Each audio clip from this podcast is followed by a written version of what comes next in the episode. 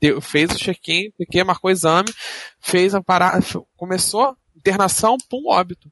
Quando eu, quando eu amputei o dedo, cara, eu cheguei lá com o dedo num saco com gelo. Era o quê? É, ué, eu tenho, eu tenho metade de um dedo implantado. Sabia. Cortou naqueles cortadores de batata frita, que você vai passando tipo um slide. Hum. Caraca. Não entendi. Aí, aí eu tava distraído, assistindo TV, o dedo, o dedo entrou na lâmina. Nossa. Aí cortou, raspando o osso, assim, cortou metade do dedo. Aí caiu dentro do saco de batata. o dedo. Que aí meu- beleza. é, aí meu, meu, meu irmão pegou o pedaço do dedo, botou num saco com gelo. A gente pegou e foi, e foi pra clínica. Aí chegou lá, o cara costurou. Botou, botou no lugar. Sorte que o do meu pai tava pendurado na pelinha já. É. Gente, tá, Ele ficou muito... tá, tá, tá muito digestivo só. o papo, mas a gente tem que começar.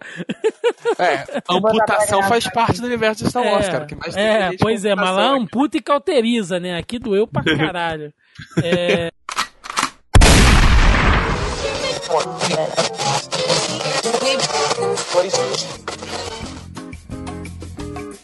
Você está ouvindo Zoneando, seu podcast de cultura pop, nerd e afins.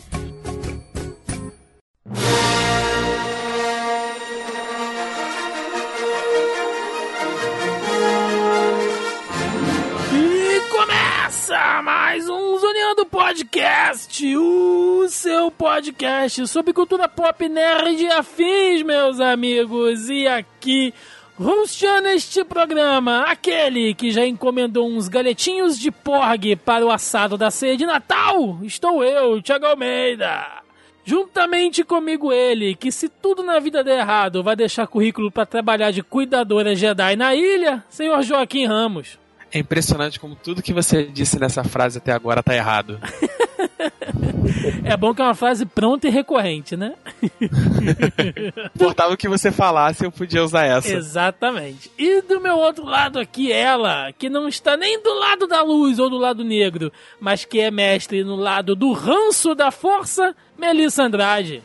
Eu só tô feliz que eu consegui identificar uma referência e eu só assisti os filmes clássicos uma vez cada um e ainda dormi.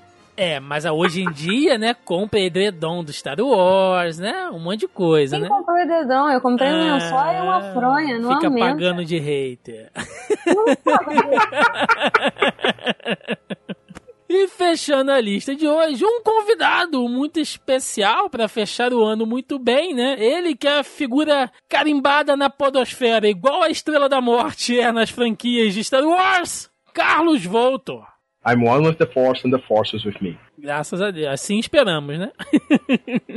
Estamos aqui reunidos hoje para falar no último programa do ano sobre Star Wars Episódio 8, O Último Jedi, que é o filme que fecha o ano aí, o calendário de filmes nerds, talvez um dos filmes mais esperados e agora está se comprovando um dos filmes mais debatidos pela galera aí, fã e não fãs também. Então hoje a gente vai falar sobre o filme, do que ele traz, qual a importância dele na história da franquia, né, de Star Wars. Vamos falar um pouquinho sobre os arcos, os novos personagens, a nova mitologia, tudo que está se formando aí e também tentar abordar principalmente alguns, alguns pontos, alguns temas que têm desagradado né, a opinião de muitos fãs. Então, sem mais delongas, vamos ao cast!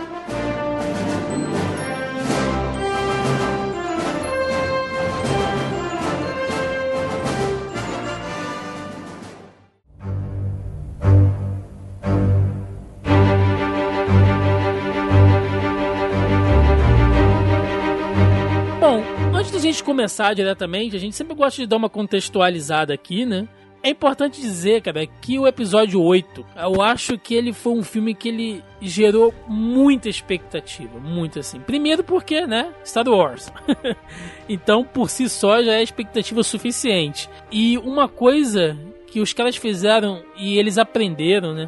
Agora a gente pode chamar tudo de, de Disney, enfim, né? Que, que eles aprenderam é não revelar tudo em trailer. E Star Wars, ele, pelo menos pra mim, ele não, ele não revelou assim. Tinha gente fazendo né, um doutorado de teorias baseadas em trailer. Eu falei, gente, eu só tô vendo ali um- uma coisa muito plástica. Quais são as, as expectativas de, de vocês antes de ir pro cinema? Cara, vocês sabem que a minha expectativa é nula pra qualquer filme, né? Porque eu não assisto trailer, eu não sei de nada. E eu acho que eu só assisti um trailer de Star Wars. E eu lembro que uma coisa que eu coloquei no, no meu Facebook e depois veio um monte de gente me corrigir. Não, isso não vai acontecer. E tomou todo mundo na cara, porque aconteceu. é aquela cena Ó o que a Hans. Ray. Não, não é o Hans. As pessoas erraram, queimaram a língua, a culpa não é minha. Cara, que é aquela cena no trailer, logo no final, que, ela, que a Ray fala que ela precisa de alguém pra ajudar para ajudar ela a entender a força, não sei o quê, e o Kylo Ren estica a mão. E eu falei, gente, será que ele vai ajudar ela de alguma maneira e tal? Eu coloquei isso no Facebook, todo mundo, não, isso é montagem. Isso Mas é essa fala não tá no trailer." trailer. Essa fala não tá no filme, né? Não, ela, não, ela fala isso pro, pro Luke. Mas eles de alguma maneira se ajudam ali. não, sim. Ah, mas aquela força. cena era uma montagem. Um a um, vai. Mas que ela, na verdade, é aquilo, né? Não foi ela indo pro lado dele, mas foi os dois sendo tentados um pelo outro pra vir pro seu próprio lado. Tinha uma galera que tava Ali. nessa teoria de que teriam os Grey Jedi, né? Que seria. É, isso é uma Seria teoria que já existe desde o retorno do- dos, dos livros, que o Luke, É, tem um, tem um, chega um, tem um dos livros que trata sobre isso. que ele seria um dos primeiros Grey Jedi, que ele seria um... Porque você tem ele trabalhando o lado negro da força no retorno de Jedi. Existe aquele debate de se ele usou ou não o Force Choke, né? o choke que o Vader usa no início do filme lá no Palácio do Jabba. Aí tem ele usando o lado negro pra derrotar o pai. Né? Ele usa ali o lado negro pra derrotar o pai.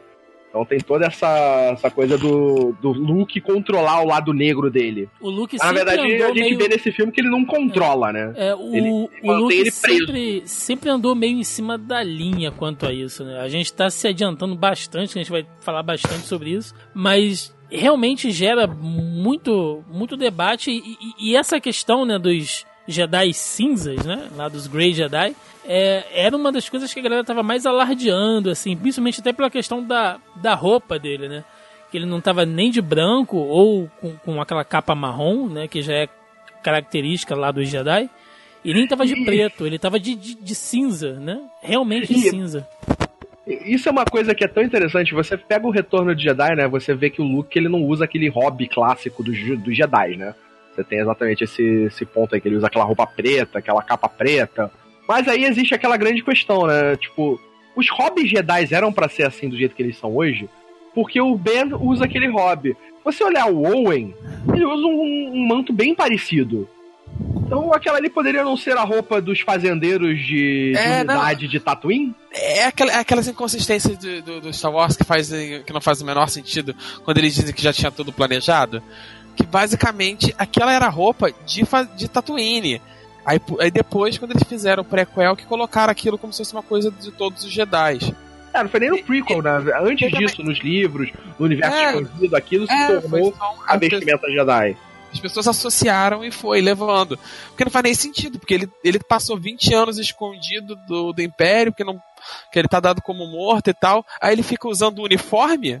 Ué, mas o, mas o Mace Windu também não usa aquele, aquele hobby? Ah, sim, depois quando vieram os prequels e tal, ah, pessoas- tá, tá, entendi. Vocês estão falando Eles- depois, né? Ok. eles assumiram aquela coisa como um uniforme Jedi, mas não era pra ser, é, é a roupa de lado da- dos fazendeiros lá, é aquela roupa do deserto. É, tanto que Luke no retorno não usa aquele manto. É, exatamente. Outras, outra expectativa que a galera tava criando muito era de que a Rey seria treinada exatamente pelo, pelo Luke, igual o Luke foi treinado pelo Yoda. E logo de cara já tem uma quebra quanto a isso, né? Eu acho que ali muita gente já parou e ficou. Hum. Essa cena me incomodou um bocadinho. Não sei se eu vou sincero. gostar disso. Pô, pra mim não, eu adorei essa quebra. Eu, eu tava um pouco. Eu comecei, eu não assisti o filme na, em cabine, não assisti na pré-estreia. Eu fui assistir ontem. Eu fui assistir ontem. A gente tá gravando na terça, assisti segunda-feira de tarde. Logo Porque na o Joaquim é sessão. um ser humano normal, como a gente já estabeleceu aqui no episódio 100. Aí eu tava. Eu fui assistir e tal, e eu já tinha tomado dois. Dois spoilers, tal, assim, agressivaços. E eu já tinha visto muita gente falando sobre o filme. E eu fiquei um pouco preocupado com isso. Tinha muita gente que gostou, e teve gente que odiou e tal, e tava reclamando pra caramba. E eu fiquei preocupado que ele tava reclamando de ser Fórmula Marvel. Aí logo no início você tem uma piadoca, assim, que é a única piada que eu não gostei, que é a do, do Paul. E você tem essa cena do, do Luke quando ele encontra a Ray. E eu fiquei. hum, Qual a piada do Paul? É quando ele para em frente à nave com o negócio, ele fica. Não, eu quero falar com a sua mãe e tal. É, aquele diálogo dele com.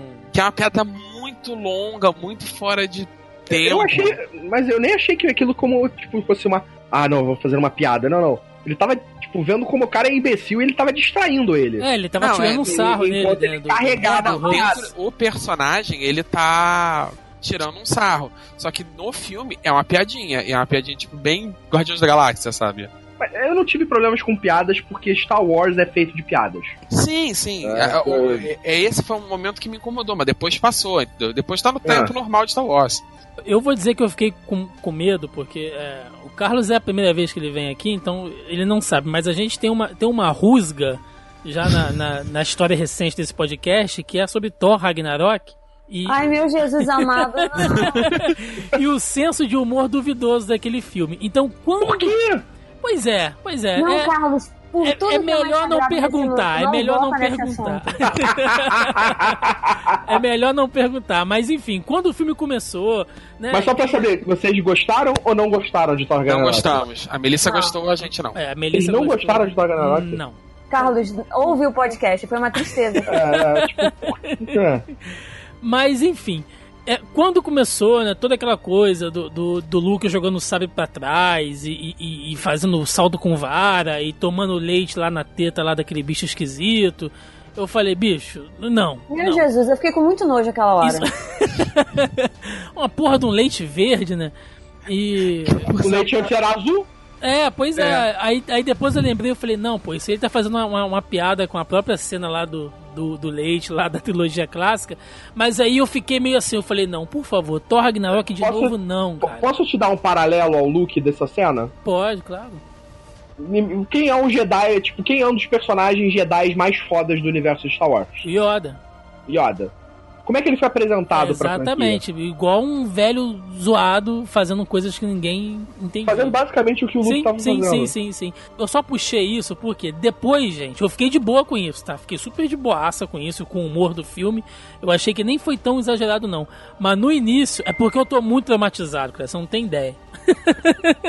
Mas aí no, no início eu fiquei É, meio assim e eu Thiago entendo. teve o mesmo processo que eu. A gente É, tava é, traumatizado. o mesmo trauma. E aí, eu até entendo porque que muita gente nesse ponto já falou: hum, não vou gostar. Entendeu? Mas, cara, mas aí já foi uma. Um, acho que a, a galera meio que não acreditou já no início do filme. Mas, enfim, a gente vai chegar lá. A gente pode di- dividir o filme, acho que nesse início aí, em quatro linhas narrativas bem, bem claras, né? Que a gente tem ali o núcleo da. Não, gente, não adianta. Eu vou chamar de aliança rebelde o tempo inteiro, apesar de não ser mais bem uma aliança, né? São só. Ah, cara, eu não, também ali na verdade são os rebeldes. É, são só rebeldes agora, né? Mas eu vou, eu vou, eu vou chamar toda hora de aliança, não tem jeito e vocês vão entender o, o, o que é. A, le- a legenda tá aí. Então a gente tem ali aquele, aquele grupo que vai ser o núcleo do, do Paul. A gente tem o núcleo do Finn com a Rose, que é fora daquilo tudo, que é explorando um pouco mais, né? Daquele cenário, daquele é, macro Explorando o universo, Star Wars. enfim, é, que, que tá sendo criado. A gente tem a linha do Kylo Ren e a gente tem a linha da Rey com o Luke, né? Vamos começar então, já que a gente já tava falando sobre a, a, a Rey e o Luke e tal. O que, que vocês acharam daquele primeiro arco ali com a, com a ilha, mostrando aí? Ali a gente tem um monte de, de, de coisa, né? Tem os porgs, tem as cuidadoras. Ali é a parte Nada mais, disso. mais engraçaralha mesmo ali, é pra, pra dar um... Pra dar uma Não. levantada de clima, vocês Não, acharam isso? Não, eu não Tem peguei. até uns liners, mas é, uma- é uma- é um pouquinho mais pesado até. Você tem o look já em um look decadente e tal, desacreditado de tudo. É, ali você tem um Luke que abandonou a força. Ele, tipo, se viu. Ele entendeu que os Jedi eram. para ele, os Jedi eram falhos. E eles foram responsáveis pelo surgimento do Império. E ele se viu tão falho quanto aqueles Jedi que falharam antes. Caramba, isso ficou muita. Falho, falho, falho, falho. É, quanto Falhou. aqueles Jedi que falaram antes. Que, eram, que falharam antes. E ele se viu na posição de que eu estou falhando também. Eu tô sendo responsável por mais um grande mal a se tomar conta da galáxia. Né? Porque ele se responsabilizou pelo que aconteceu com o Kylo Ren. Que ele não foi capaz de treinar ele o suficiente para que o lado negro não o consumisse. Né? Então ele vai para lá porque ele vê Jedi não são bons pro, pra galáxia. Jedi são sempre trazem o lado ruim. Sempre aonde tem Jedi, o lado negro nasce, o lado negro cresce. Né? Então ele se isola. E aí, para mim, ali é, é, exatamente aquilo. A chegada da Rey é, é o que quebra para ele essa, essa visão, né? Ele, desgostoso de tudo, ele age como, cara, eu não, não vou te treinar, eu não sou nada, não, não, não vem pra cá, não, me, não, não quero me ver, eu já tô morto. E era isso que ele tava, ele já tava morto. Ele, tipo, eu vim aqui para morrer. Mas ele não tava para morrer, não, ele já tinha morrido. Tá tipo eu no final do mês, assim, né? Gente, eu tô, tô morto, não, não eu, falem comigo. Eu, eu, acho interessante essa parada porque tem uma resposta também que é uma aquela brincadeira do tradicional entre os fãs de dizer que os Jedi tão, são tão responsáveis pelo lado negro quanto os Sith, né? Sim. Tipo, os Jedi, os Jedi, ah, se eles são tão bons, como é que eles não consertaram as 300 guerras que teve antes, sabe? Porque Por causa é desses dois lados, né? A medida, é.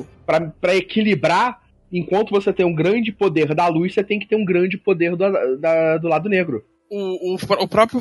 Isso é uma minha visão, tá? eu acho que tô lendo até demais no filme.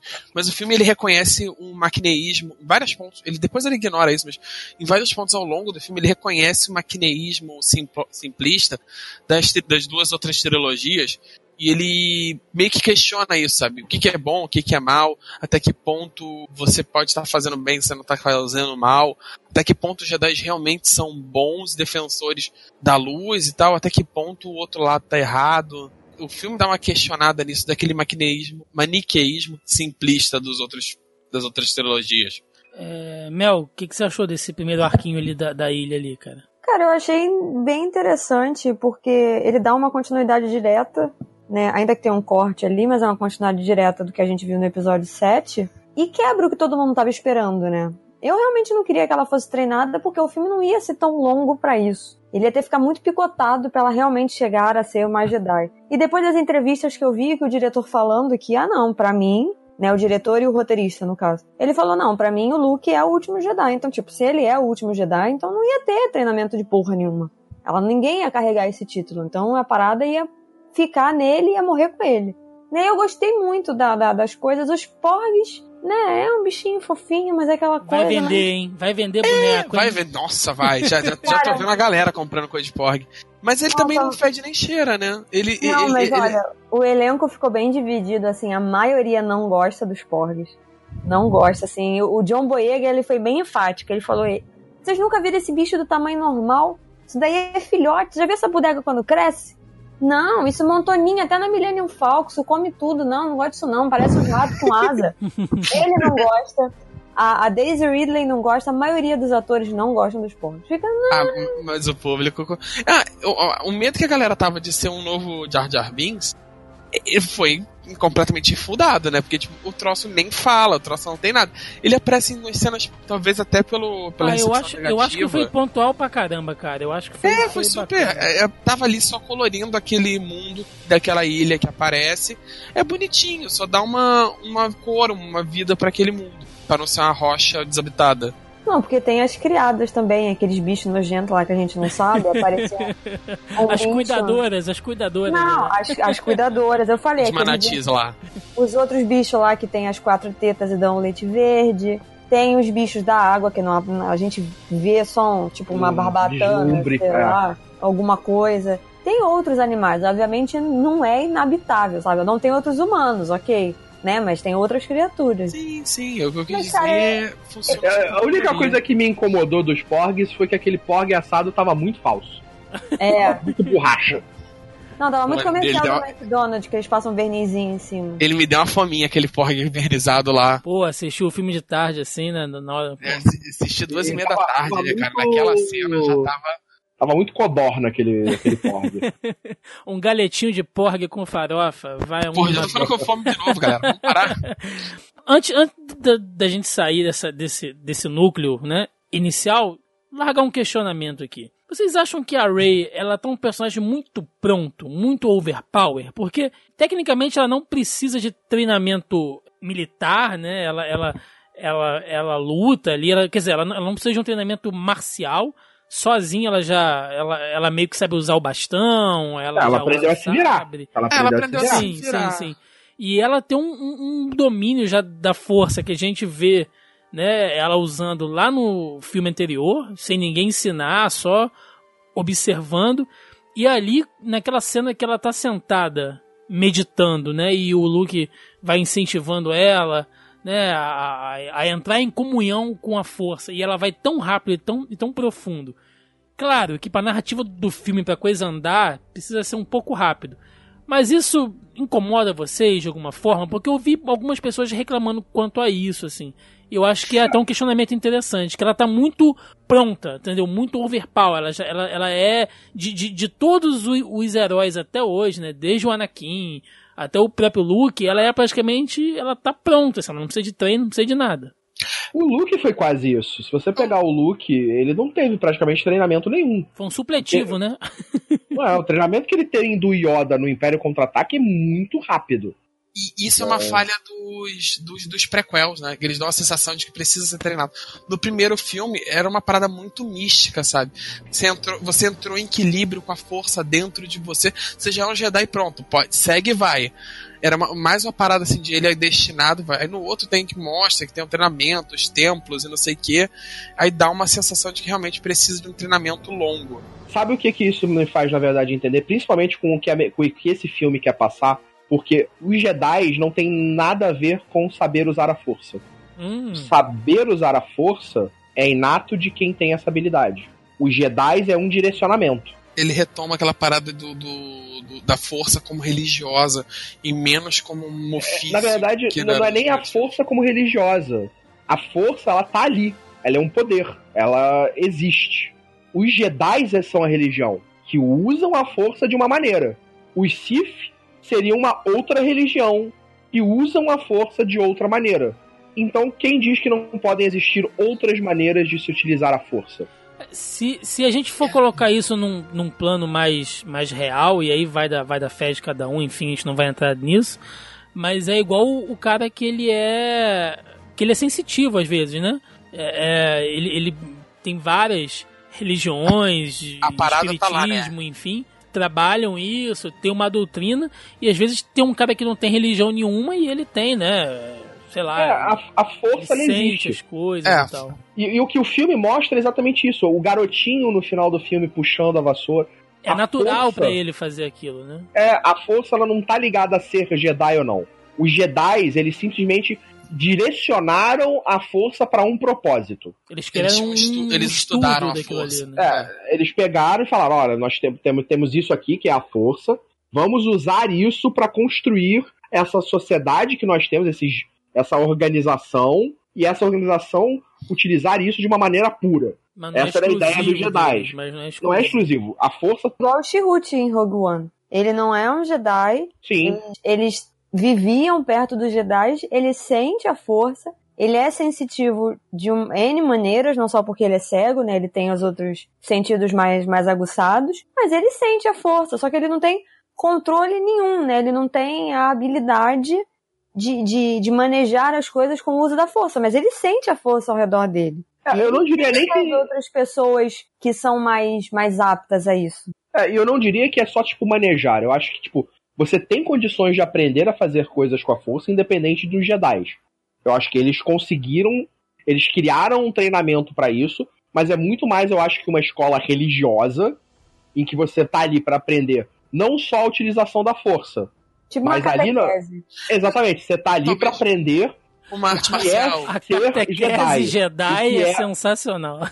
É, é você vai estar tá ali para crescer sabendo sim, sim, isto sim. é certo e isto é errado. Não, não só isso também. Ele parece um pouco uma arte marcial. Nada impede. Você tem dois braços, duas pernas, nada te impede de, de lutar. Ali a, a arte marcial ela te direciona de um jeito de lutar que seria naquela visão mais eficiente. Não, Mas... não, não sei, acho que não. Acho que é mais tipo porque a arte marcial, ela acaba sendo uma ferramenta, tipo, ela é isso. Você vai. para você saber a arte marcial, você tem que estudar ela. É diferente da força. Pra é, mim, não, a força, você, você, não precisa estudar ela. Você não pra precisa saber lutar, você não precisa saber a arte marcial. A, a, a, arte vai te ensinar a lutar daquele jeito. Ela é, sabe usar a força do jeito dela, não do jeito dos Jedi. Sim, ela tem, tem o contato com a força, ela tem a força, ela tem o controle sobre a força, né? Ela consegue controlar essa, energia que existe em volta de tudo e nos, nos cerca e tá em volta de todas as coisas vivas. Ela tem o controle sobre isso, como todos os Jedi têm. O que, que os Jedi fazem? Eles encontram pessoas que têm essa aptidão como ela tem, pegam elas e treinam no caminho dos Jedi. Treinam no É. caminho de. Não da força, não é o caminho da força, é o caminho dos Jedi. Caminho daquela Agora- religião. Se fosse um Sith, seria o caminho dos Sith. E quem gente- diz que os Ren, por exemplo, o Kylo Ren, que é um dos cavaleiros de Ren, os Ren não seriam tipo uma outra religião que usa a força de outra maneira? Sim. É, eventualmente parece que que vai se tornar.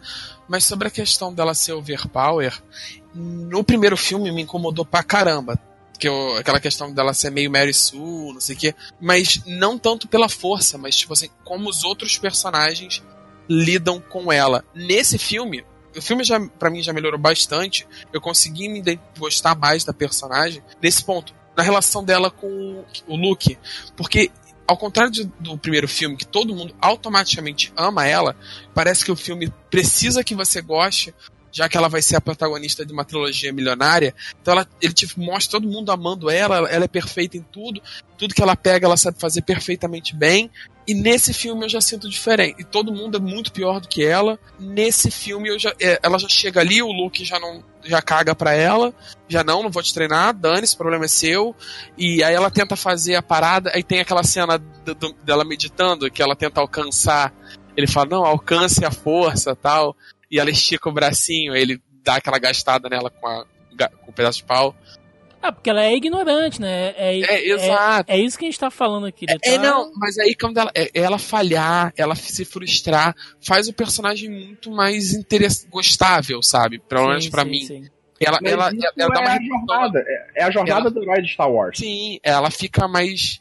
Ela é o Luke filme- desse filme. É. Mas no primeiro filme ela era muito perfeita e pronta, sabe? Tudo que ela botava a mão ela resolvia em 10 segundos. Pode te, mostrar melhor. um paralelo disso? Pega o Luke no episódio 4. O Luke do episódio 4, ele consegue, tipo, do nada ele começa a usar a força, ele consegue fazer as coisas. E aí você chega no final, ele é o único piloto que tem a capacidade de fazer aquilo. E aí ele faz aquilo sem usar o computador, usando só a força. Ele é perfeito no filme. O grande paralelo aí que a gente dá pra fazer com o episódio 4 e, e o episódio 7 em diversos pontos. assim. É, o episódio 7, pra mim, ele, ele é um episódio 4 e um. Ele tem muitos elementos do episódio 4 e muitos elementos do retorno. Sim. E Até esse pra, filme- até pra começar um- uma, uma nova fase, né? Um novo ciclo Ah, ali. É... Mas o episódio 8, ele também tem muita coisa do Império Contra-Ataca. Nossa, ele tem uma cena praticamente inteira do. do- ah, no Tem final várias. ele tem, ele tem uma cena do, do final que é base, que é literalmente uma cena, a, a abertura do Império Contra-Ataca. Inclusive, eles, eles só mudam que não é gelado, é de sal. É, exatamente. Bom, vamos passar então para um outro núcleo aqui, que é o núcleo lá do, dos rebeldes, né, que muita gente meteu malho também, disse que é desnecessário e tal. Eu já vou dizer logo de cara, eu, cara, eu só critico, o, eu só critico o muita gente. O problema é que tem, é algumas pessoas É, que estão é. berrando alto demais. É, e aí estão se fazendo aparecer mais, né? Mas assim, muitas pessoas do- da pequena amostragem que eu conversei, vamos colocar melhor assim, é, têm reclamado e tal. Eu vou dizer, cara, que uma das coisas que eu mais gosto em Star Wars, assim como eu gosto em Game of Thrones, é a parte política. Porque, cara, raio laser, explosão e tal, isso tudo é bacana, é maneiro e tal. Aí você vê ali o, o, o relacionamento e tal. Uma, uma das coisas mais, mais interessantes, na minha opinião, dos episódios 1, 2 e 3 é mostrar como é que o Império formou, como é que o Palpatine deu lá o, deu o, o golpe, né? se foi golpe, se não foi golpe. Como, como que ele deu aquele, aquele golpe e tal. Tudo isso eu acho muito interessante para a construção daquela história. E eu acho que essa parte ali mostrando entre os, entre os rebeldes, né? É, é quem, quem é que manda, como é que é a hierarquia, como é que as coisas são, são arquitetadas ali e tal. Eu gostei pra caramba, assim. Eu achei que o Paul. Ele, ele, ele fez um, um, um viés bacana e ele tem muita química ali com a, com a Leia. É uma coisa meio que ao mesmo tempo ele é um subordinado, mas ele é meio que um afilhado dela, né? Tipo, ela tá meio que apadrinhando ele ali. Tipo, olha, ele é você- meio que o queridinho dela, né? é, Ele tipo, olha, eu, eu vejo muito potencial em você, você é muito bom, mas você tem que amadurecer um pouco, sabe? Tipo, daqui a alguns anos você vai ser o líder perfeito pra gente, assim. Eu, eu, eu gostei pra caramba desse, desse núcleo aí. Eu, eu gostei, tipo, essa coisa da jornada, tanto do Paul quanto do, do Finn, né? Que teve, eu acho que a galera que critica o filme reclama bastante dessa. é, que eles não evoluíram, mas eu vejo que eles evoluíram e evoluíram bastante. Nossa, né? mas- O, nossa, Você tem- o Paul tem a questão que ele, no primeiro filme, ele é inexistente, né? Isso é uma parada que o filme, ele, ele te apre- finalmente te apresenta o Paul Dameron. Que ele. Que ele é impulsivo, ele é um. É. Um cara que acha que tá sempre certo. Não, e é um personagem com um ator muito carismático e que fica dormindo a maior parte do primeiro filme. Não, mas o primeiro filme ele não foi, ele não tava ali pra ser isso. Ele foi, Sim, ele agora, era nem pra- agora ele real, é isso. Na real, ele era até pra ter morrido naquela cena. É, deles. exatamente, ele ia morrer no primeiro filme. Aí eu achei. Não, mas eu tô elogiando que agora a gente tem a oportunidade de poder ver esse personagem. Mas você vê que, tipo, o começo do filme, eu achei sensacional essa cena toda do começo, da batalha dele, a cena dos bombardeiros. Como É, as tipo- pessoas reclamavam, reclamam disso, é Eu não me toquei até Sério? alguém me É falar. lindo essa cena, eu acho- adoro essa cena. Eu gosto da irmã da Rose, eu gosto do- dos pilotos É e legal, do sacri- cara. dos sacrifícios. E, e Sim, você vê a- tipo, o problema é a gravidade na nave. Que é preciso da gravidade cara, não tem gravidade, você só Ah, precisa... não, gente. jogar o negócio. Não, não, nisso. calma. Eu, eu tô falando que eu não reparei nisso até alguém me falar. Aí depois eu achei graça. Mas foda-se, é Star Wars, né, gente? Cara, não, não, fogo, que- mas, mas vem cá, fogo deixa eu no te espaço. Você sabe que o espaço, se você empurrar uma coisa, ela vai, né? Ah, Ela não tem resistência. Então, tipo, a partir do momento que você empurrou um negócio pra fora da nave, ela continua.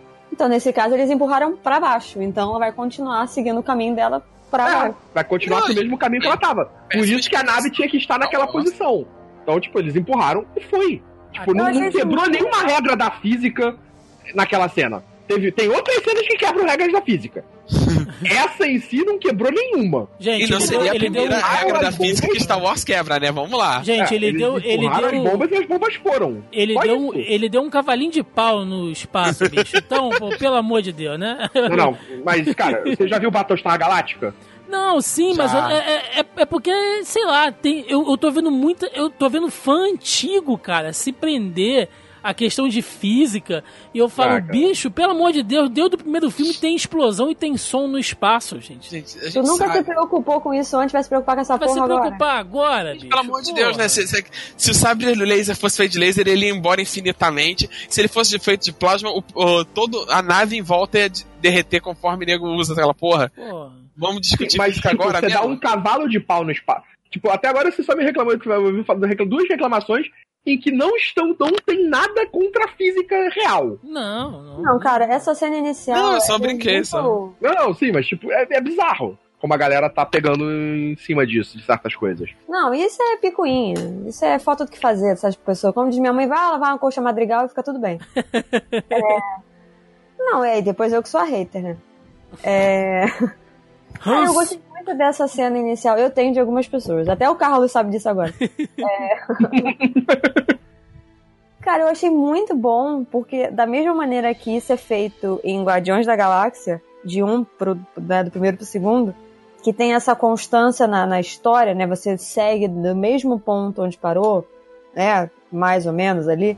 Eu achei muito interessante a gente já vê-los fugindo, né? Os, os rebeldes, a aliança, whatever, o grupo da Leia e companhia, vê-los fugindo ali da base, né? E, e indo direto para o espaço e já começa aquela perseguição, quer dizer, eles já estavam ali em cima deles, né? Aquilo ali já ia acontecer, o embate de alguma maneira. E cara, é muito, é muito, te deixa numa tensão do tipo que você sabe que já te dá uma introdução, ainda que tenha uma quebra depois e fica uma coisa mais, mais amena, você já te dá o tom de que, olha, o principal agora do filme é que os rebeldes têm que sobreviver. Porque eles ficam intocados, escondidos, porque eles sabem que a hora que a primeira ordem descobrir, porque eu ia falar Império, eu parei pra pensar. A hora que a primeira. É inevitável. A hora que a primeira ordem descobrisse o paradeiro deles, eles iam atrás. Não ia ter jeito. Né? E, e eles não E- têm a mesma força. É, como é que se diz? Mesma. Eram apenas 400 ali.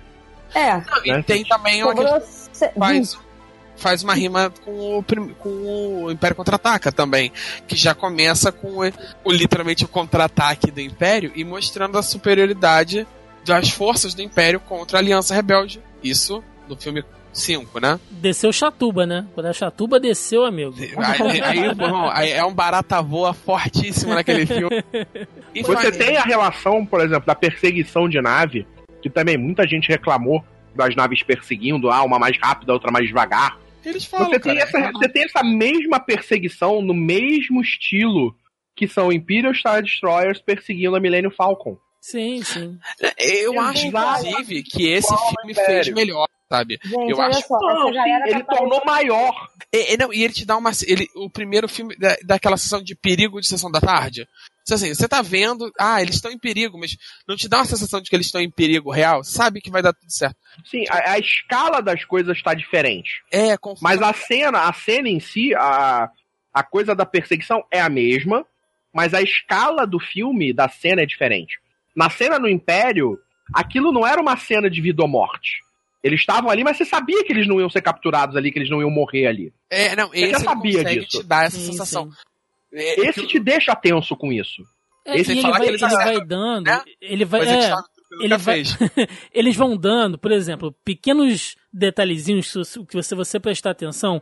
Por exemplo, quando mostra eles desviando a energia pros escudos na parte de trás, né, das, das naves. Mostra isso lá na tela, né, tipo com uma, uma barrazinha turbina. enchendo e tal. Nas turbinas. Isso, é, mostra eles é, botando na parte de trás ali pra ficar uma coisa, né, bem, tipo, a gente, o nosso plano é esse, e aí você vê que vai, que eles vão perdendo nave por nave, sabe? Então, é, E Até tem isso também, por exemplo. Essa cena mostra exatamente por que, que o cockpit foi destruído. Cadê os escudos da frente? Foram jogados pra trás. exatamente. Por isso que as TIE. Fighters conseguem destruir aquela frente, por isso que a Leia quase morre, por isso que matam o coitado do Akbar. Sim, sim. E aí vamos puxar essa cena da Leia, e eu quero falar um pouquinho da Carrie Fisher agora. O nego E- reclamou um bocado. Cara, olha Então, só. Essa cena, olha só. essa cena foi esquisita sim, cara. Assim, Só vou falar que uma tá coisa. As pessoas estão reclamando de umas coisas. Parece que não assistiram a Star Wars. Eu te, teria o direito de reclamar. Porque eu vi uma vez cada filme e eu não tenho tanto conhecimento. Então eu poderia abrir a minha boca pra falar asneira. Mas, gente, essas pessoas que falam assistiram 4, 5, sei lá, 15 vezes cada filme.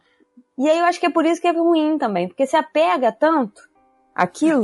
Mas essa cena Entendeu? ficou esquisita Então, mesmo. olha só. É, é aquele aquele Que voo que- do Superman O ali. que, que foi você foda. achou esquisito?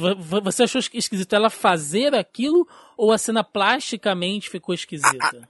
Os dois, mas eu teria aceitado melhor se a cena não tivesse ficado plasticamente esquisita. A- o como ela abriu o olho ali e, e a forma que ela dá. Por exemplo, se ela tá mais perto um pouco da nave e ela dá um puxinho e, e vai com a parada, dá, eu Você aceitaria queria melhor. que fosse mais sutil, é isso? For- é, se fosse mais sutil, você ia levar de boa. Tipo, ela, ela tava meio consciente, ela, ela usou o fim das forças delas, ela deu um puxão e conseguiu voltar, sabe? Não, tipo, sabe, empurrando fagulha e vá, pro- voa pra dentro da nave. Cara, eu não tive problema com essa cena. Eu achei a cena Nem eu. bonita, achei a cena poética. Eu achei a cena, porra, ousada porque eles não mataram a Leia. Todo mundo esperava que ela fosse morrer. Todo mundo esperava. E- Ela faz, ela, tipo, joga na cara de todo mundo, olha, ela usa a força assim, ela aprendeu a usar a força, ela não é Jedi, mas ela sabe usar a força. Ela é um Skywalker, porra. Não, Não, ela, é, ela usar força não é o problema. Eu não gostei de como ficou a cena mesmo. Pô, eu achei, eu gostei, eu não tive problema nenhum com essa cena. Eu fiquei muito lá da foca. Eu falei, como assim? Ela É. pode fazer isso? Mas eu nunca sabia que ela podia fazer isso. Eu fiquei tipo. É, não, mas ah, ela aprendeu no entre os filmes. É. E veja bem, é, Ela, ela faz uma outra parada que nunca, ninguém nunca fez também, que é mais pra frente, que é o, o Force Call lá, que, e, e não fica tão esquisito, porque é uma cena um pouco mais sutil. Eu acho que a cena ficou grosseira. É a, a chamadinha de Skype da, da força, quando ela se comunica com. Ela meio que dá aquela sentida no look. é, ela meio que deu uma refinada com isso, né? Porque Mas isso ela, tem no, se- Impe- no Império. É, ela, é, ela sempre sentiu, né? Agora é, que ela, Ela tá sente mais. quando o Han Solo morre? Sim, sim, ela sente tudo, cara. Ela sente que o Kylo Ren tá ali, mirando nela, né? Você vê que ela Sim. tá olhando pelo vidro e você sente que ela tá olhando pra ele. ela sabe que é o filho. Ela sabe que é o filho dele. Então, é, a gente tem que lembrar que passaram-se muitos anos, né? 30 e, anos. E a Leia veio, vem desenvolvendo isso. E outra coisa, gente, não é que a Leia sai voando por aí, não, tá? É porque naquela situação, né, no espaço ali e no, e no vácuo e tal, para ela ficou mais fácil. Talvez, talvez, como o Joaquim disse, se a cena tivesse sido um pouco mais sutil, né, se ela tivesse dado ali só um, um impulso e tal, não tivesse agredido tanto a galera que tá reclamando em relação a isso. Mas eu também tô super ok com essa cena aí. E aí eu queria passar agora pro núcleo do fim com a Rose, que eu concordo com quem tá dizendo que ficou um pouco apagado, mas vamos levar em consideração também que o fim ele foi um foi talvez ele só teve menos destaque do que a própria Ray, né, no filme anterior, e que nesse filme você tinha muito mais coisas para poder mostrar, e, e você e teve, teve que dividir isso também. E Talvez eles tenham dado um pouco mais de tempo de tela que seria dele pro, pro, pro Paul sim, Dameron. Sim, Não, E eu aí- acho que deram pro Kylo Ren. Porque, tipo, ele Também. e o Paul, acho que tem a mesma quantidade É. de tempo em tela. também. Bem equilibrado. também. Eles E- também, mas acho que o Kylo Ren tem, passou a ter mais destaque do que ele teve no, no outro, no episódio 7. Sim. É, mas ele é o vilão, né? Ele meio que já deveria ter um pouco mais de destaque nesse filme, de qualquer forma. A- a- Agora, objetivamente, ele é o vilão, né? Antes a gente tava com essa, com essa dúvida se ele ia mudar de, de lado aí. Mas o fato é que muita gente tá reclamando de que. E eu vou ficar com essa coisa de, de muita gente. Que, ah, porque não, não, não adiantou nada o que eles fizeram. Bicho, numa história, você tem êxitos e você tem falhas. Na verdade, deles genial, isso Na verdade, o que eles fizeram é o que destrói a rebelião.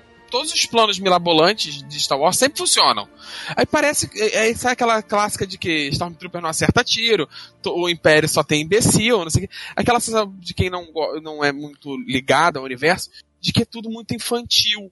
De que não tem um, um- um perigo real. E conforme eles vão. Os planos mirabolantes malucos falham, dá uma força pro vilão, e também quando o vilão for derrotado, vai fazer o herói parecer muito mais heróico, sabe? E- eram. Não são planos ruins, são planos bons, mas que falham. Porque o vilão também não é um imbecil também. O, o vilão também tá, tem bons planos. Isso é uma Então. parada bastante nesse filme. assim. Esse filme, se você for pegar todos os arcos desse filme, ele é sobre fracasso. Sim. O Luke fala sobre isso, o Yoda fala sobre isso, é, todo o personagem do Paul tá sofre, sofre disso, o personagem do Finn sofre disso, é, o personagem do Kylo Ren sofre disso. O filme ele trata O sobre Snoke fala, sofre disso. o filme todo é sobre o fracasso. E o Yoda fala que o fracasso é, é- é também uma ferramenta para você aprender. Faz parte do seu aprendizado o fracasso. Né? O Luke fracassou com o Ben, fracassou com a rebelião. O, o Paul fracassou com a Leia, fracassou com ele mesmo em se tornar um líder. Fracassou com seus pilotos que morreram. O Finn fracassou na missão que ele foi enviado para fazer. E aí você tem o momento em que a- a- o fracasso ensina e se torna a redenção, que é quando o Luke, depois de ouvir o Yoda, entende o que ele tem que fazer. Depois Também que tem o Luke aí. o Yoda, ele entende que é, eu não sou o cara que tem que ir lá e destruir a primeira ordem, porque eu sou falho, porque eu vou gerar novos problemas, porque eu não tenho que continuar aqui. Eu tenho, na verdade, que ir lá e me tornar aquilo que as pessoas acreditam que eu sou. Eu tenho que ir lá e me tornar a lenda que as pessoas acreditam que eu sou, e isso vai fazer renascer a rebelião. E esse, e esse diálogo que ele tem com a, com a Ray é, é, é bem tocante, né? Quando ele fala, tipo, é, é, eu era a vaidade, eu era o herói, né? Eu era Luke Skywalker. Aí você sente ele tendo todo esse reconhecimento que o, que o Carlos disse, e isso dá uma maturidade ao ponto de você falar, realmente, esse é o mestre Jedi Luke Skywalker, que mesmo sendo falho, né, chegou a essa maturidade, cara, de, do E, cara e olhar você e entende falar, eu ele errei. também tá tão fudido, né? Porque ele tá tão quebrado. Sim. E É, foi o único que sobrou. sim. E, e, cara, isso, isso remete do início do filme. Né, que eles estão tentando. Que a Ray tá tentando trazer um pouco dessa esperança para os rebeldes. É por isso que ela vai. Ela vai mais atrás do Luke por ela, né? Porque ela quer entender como é que funciona esse negócio da força, que era uma coisa que ela sempre ouviu, ouviu falar. Mas pra ela, né, órfã e aquela coisa toda, sempre é, sou uma coisa meio, meio mista. Ela decide ir atrás dele. Também porque ele é uma esperança para as outras pessoas, porque ele é um símbolo. Eu acho Não. que não é nem o que ele iria fazer ou viria fazer, mas pelo fato dele ser um símbolo de resistência, né, de alguém que sobrou de uma de uma ordem que foi praticamente dizimada, que só existe ele. Então é aquele fiapo de esperança que agora passou para Ray. Ela E também tem essa muito da vaidade dela de querer descobrir a origem dela, de achar que ela tem uma origem mística, que ela, que ela também é prometida, E sabe? que todos Não, os ela não ela queriam não que tem ela fosse filha. Não, tem uma parada dela, do dela na caverna ali, dela, da vaidade. Não, ela quer achar- saber quem são os pais dela, ela quer achar os pais dela. Ela não tá dizendo que ela é importante. Não, mas tanto que Ela é, quer os- é exatamente encontrar os pais. o que Kylo Ren fala pra ela, né? Que é o jeito do, do, do filme falando com você. Você não é importante, você não é importante pra ninguém. Se você é filha de, de dois bêbados e tal, Catador que de lixo, Catador sucateiro de de lixo. Sim, mas o que ela busca era a- a encontrar esses pais. Mas pra ela, os pais não abandonaram ela. Né, Ela tava. a- a- o episódio 7 inteiro é ela esperando isso. O tempo inteiro ela quer voltar pra Jakku pra continuar a espera pelos pais. Não é, que, não é que ela que se achasse importante que os pais eram alguma coisa, ela só não, Não, queria se sentir abandonada. Tipo, sério que eu Nem fui isso. abandonada por nada, tá ligado? Eu fui vendida. É, é, é isso, é isso mesmo. É, o Kylo Ren fala isso pra ela. Ele e fala assim: Você sabia desde o início. É, E ela tentava se enganar disso. Ela Sim, tentava sim. se enganar Quem disso. queria, quem E queria Luke- que ela se achasse importante eram os fãs. Não era personagem. Exatamente. Exato. Os fãs queriam que ela fosse filha de alguém, prima de alguém, tia, sobrinha, sobrinha de quinto grau de alguém. E o Luke, o legal do Luke, você tem essa coisa toda que vocês falaram do Luke, mas você pega ele no, no episódio 7, que ele praticamente não aparece, mas o que, que é o Luke no episódio 7? Ele é a esperança. Todo mundo tá atrás do Luke. Todo mundo tá atrás do mapa pra encontrar o Luke. O plot inteiro do episódio 7 é pegar o mapa pra encontrar o Luke. É o cara que vai trazer a esperança pra rebelião renascer com força e derrotar o Primeira Ordem. Ele é o Elixir, né? Ele é. É, ele é, Elixir ele é, é, ele é a esperança da rebelião. Então, só que pra ele, ele não, ele como pessoa, como humano, ele era falho e ele sabia que se ele voltasse, ele não ia ser capaz sozinho de fazer isso. Então ele faz o que ele descobriu durante esse filme, durante a conversa com Yoda e com a Rey, de que ele é o mártir. Ele tem que se sacrificar pra ir aquele garotinho lá no final do filme começar a contar a história do, da lenda do Luke. Que Sim. parou na frente de todos esses AT-ATs, todos esses Nossa, walkers, Essa cena. foi fuzilado, mas continuou ali, derrotou e salvou o resquício que tinha de rebelião. Ainda dentro dessa coisa do fim com a Rose que a gente estava falando, tem duas, tem duas cenas, né? tem dois pontos aqui legais que a gente pode falar separadamente. Que uma é a famigerada cena do cassino, lá do planeta Cassino. Que eu, Eu, vou tenho dizer. uma explicação boa. Então, eu- antes da, da Mel dar explicação dela, eu já vou dizer que logo de cara eu gostei. Por quê? Porque sempre que os caras falam assim, é, em Star Wars, né? Não, você tem que ir encontrar com esse cara aqui, ele tá em um bar, ou ele tá numa cantina, onde quer que seja. Você já imagina aquela coisa, né? Daquele botequim fudido no fim do espaço, com os alienígenas tudo de olho torto, bebendo, né? Tudo armário e tal. E quando mostra aquele cassino, eu falei, cara, que quebra, né? E eles ainda falam, né? É o pior lugar da galáxia É, e tá, tá é. esperando. E aí você tem aquela quebra assim, eu falei, hum, interessante, conte-me mais. E aí quando eles começaram a falar, né, daquela coisa de que, ah, isso aqui é, é- é- Como é que você acha que os caras conseguiram todas essas armas, né? Como é que você acha que a Primeira Ordem se tornou tão forte? Mas E você essa- acha que essa guerra é financiada? Sim. E aí eu vejo a importância dessa cena, que, que ela tá construindo ali o background da onde essa história tá se passando.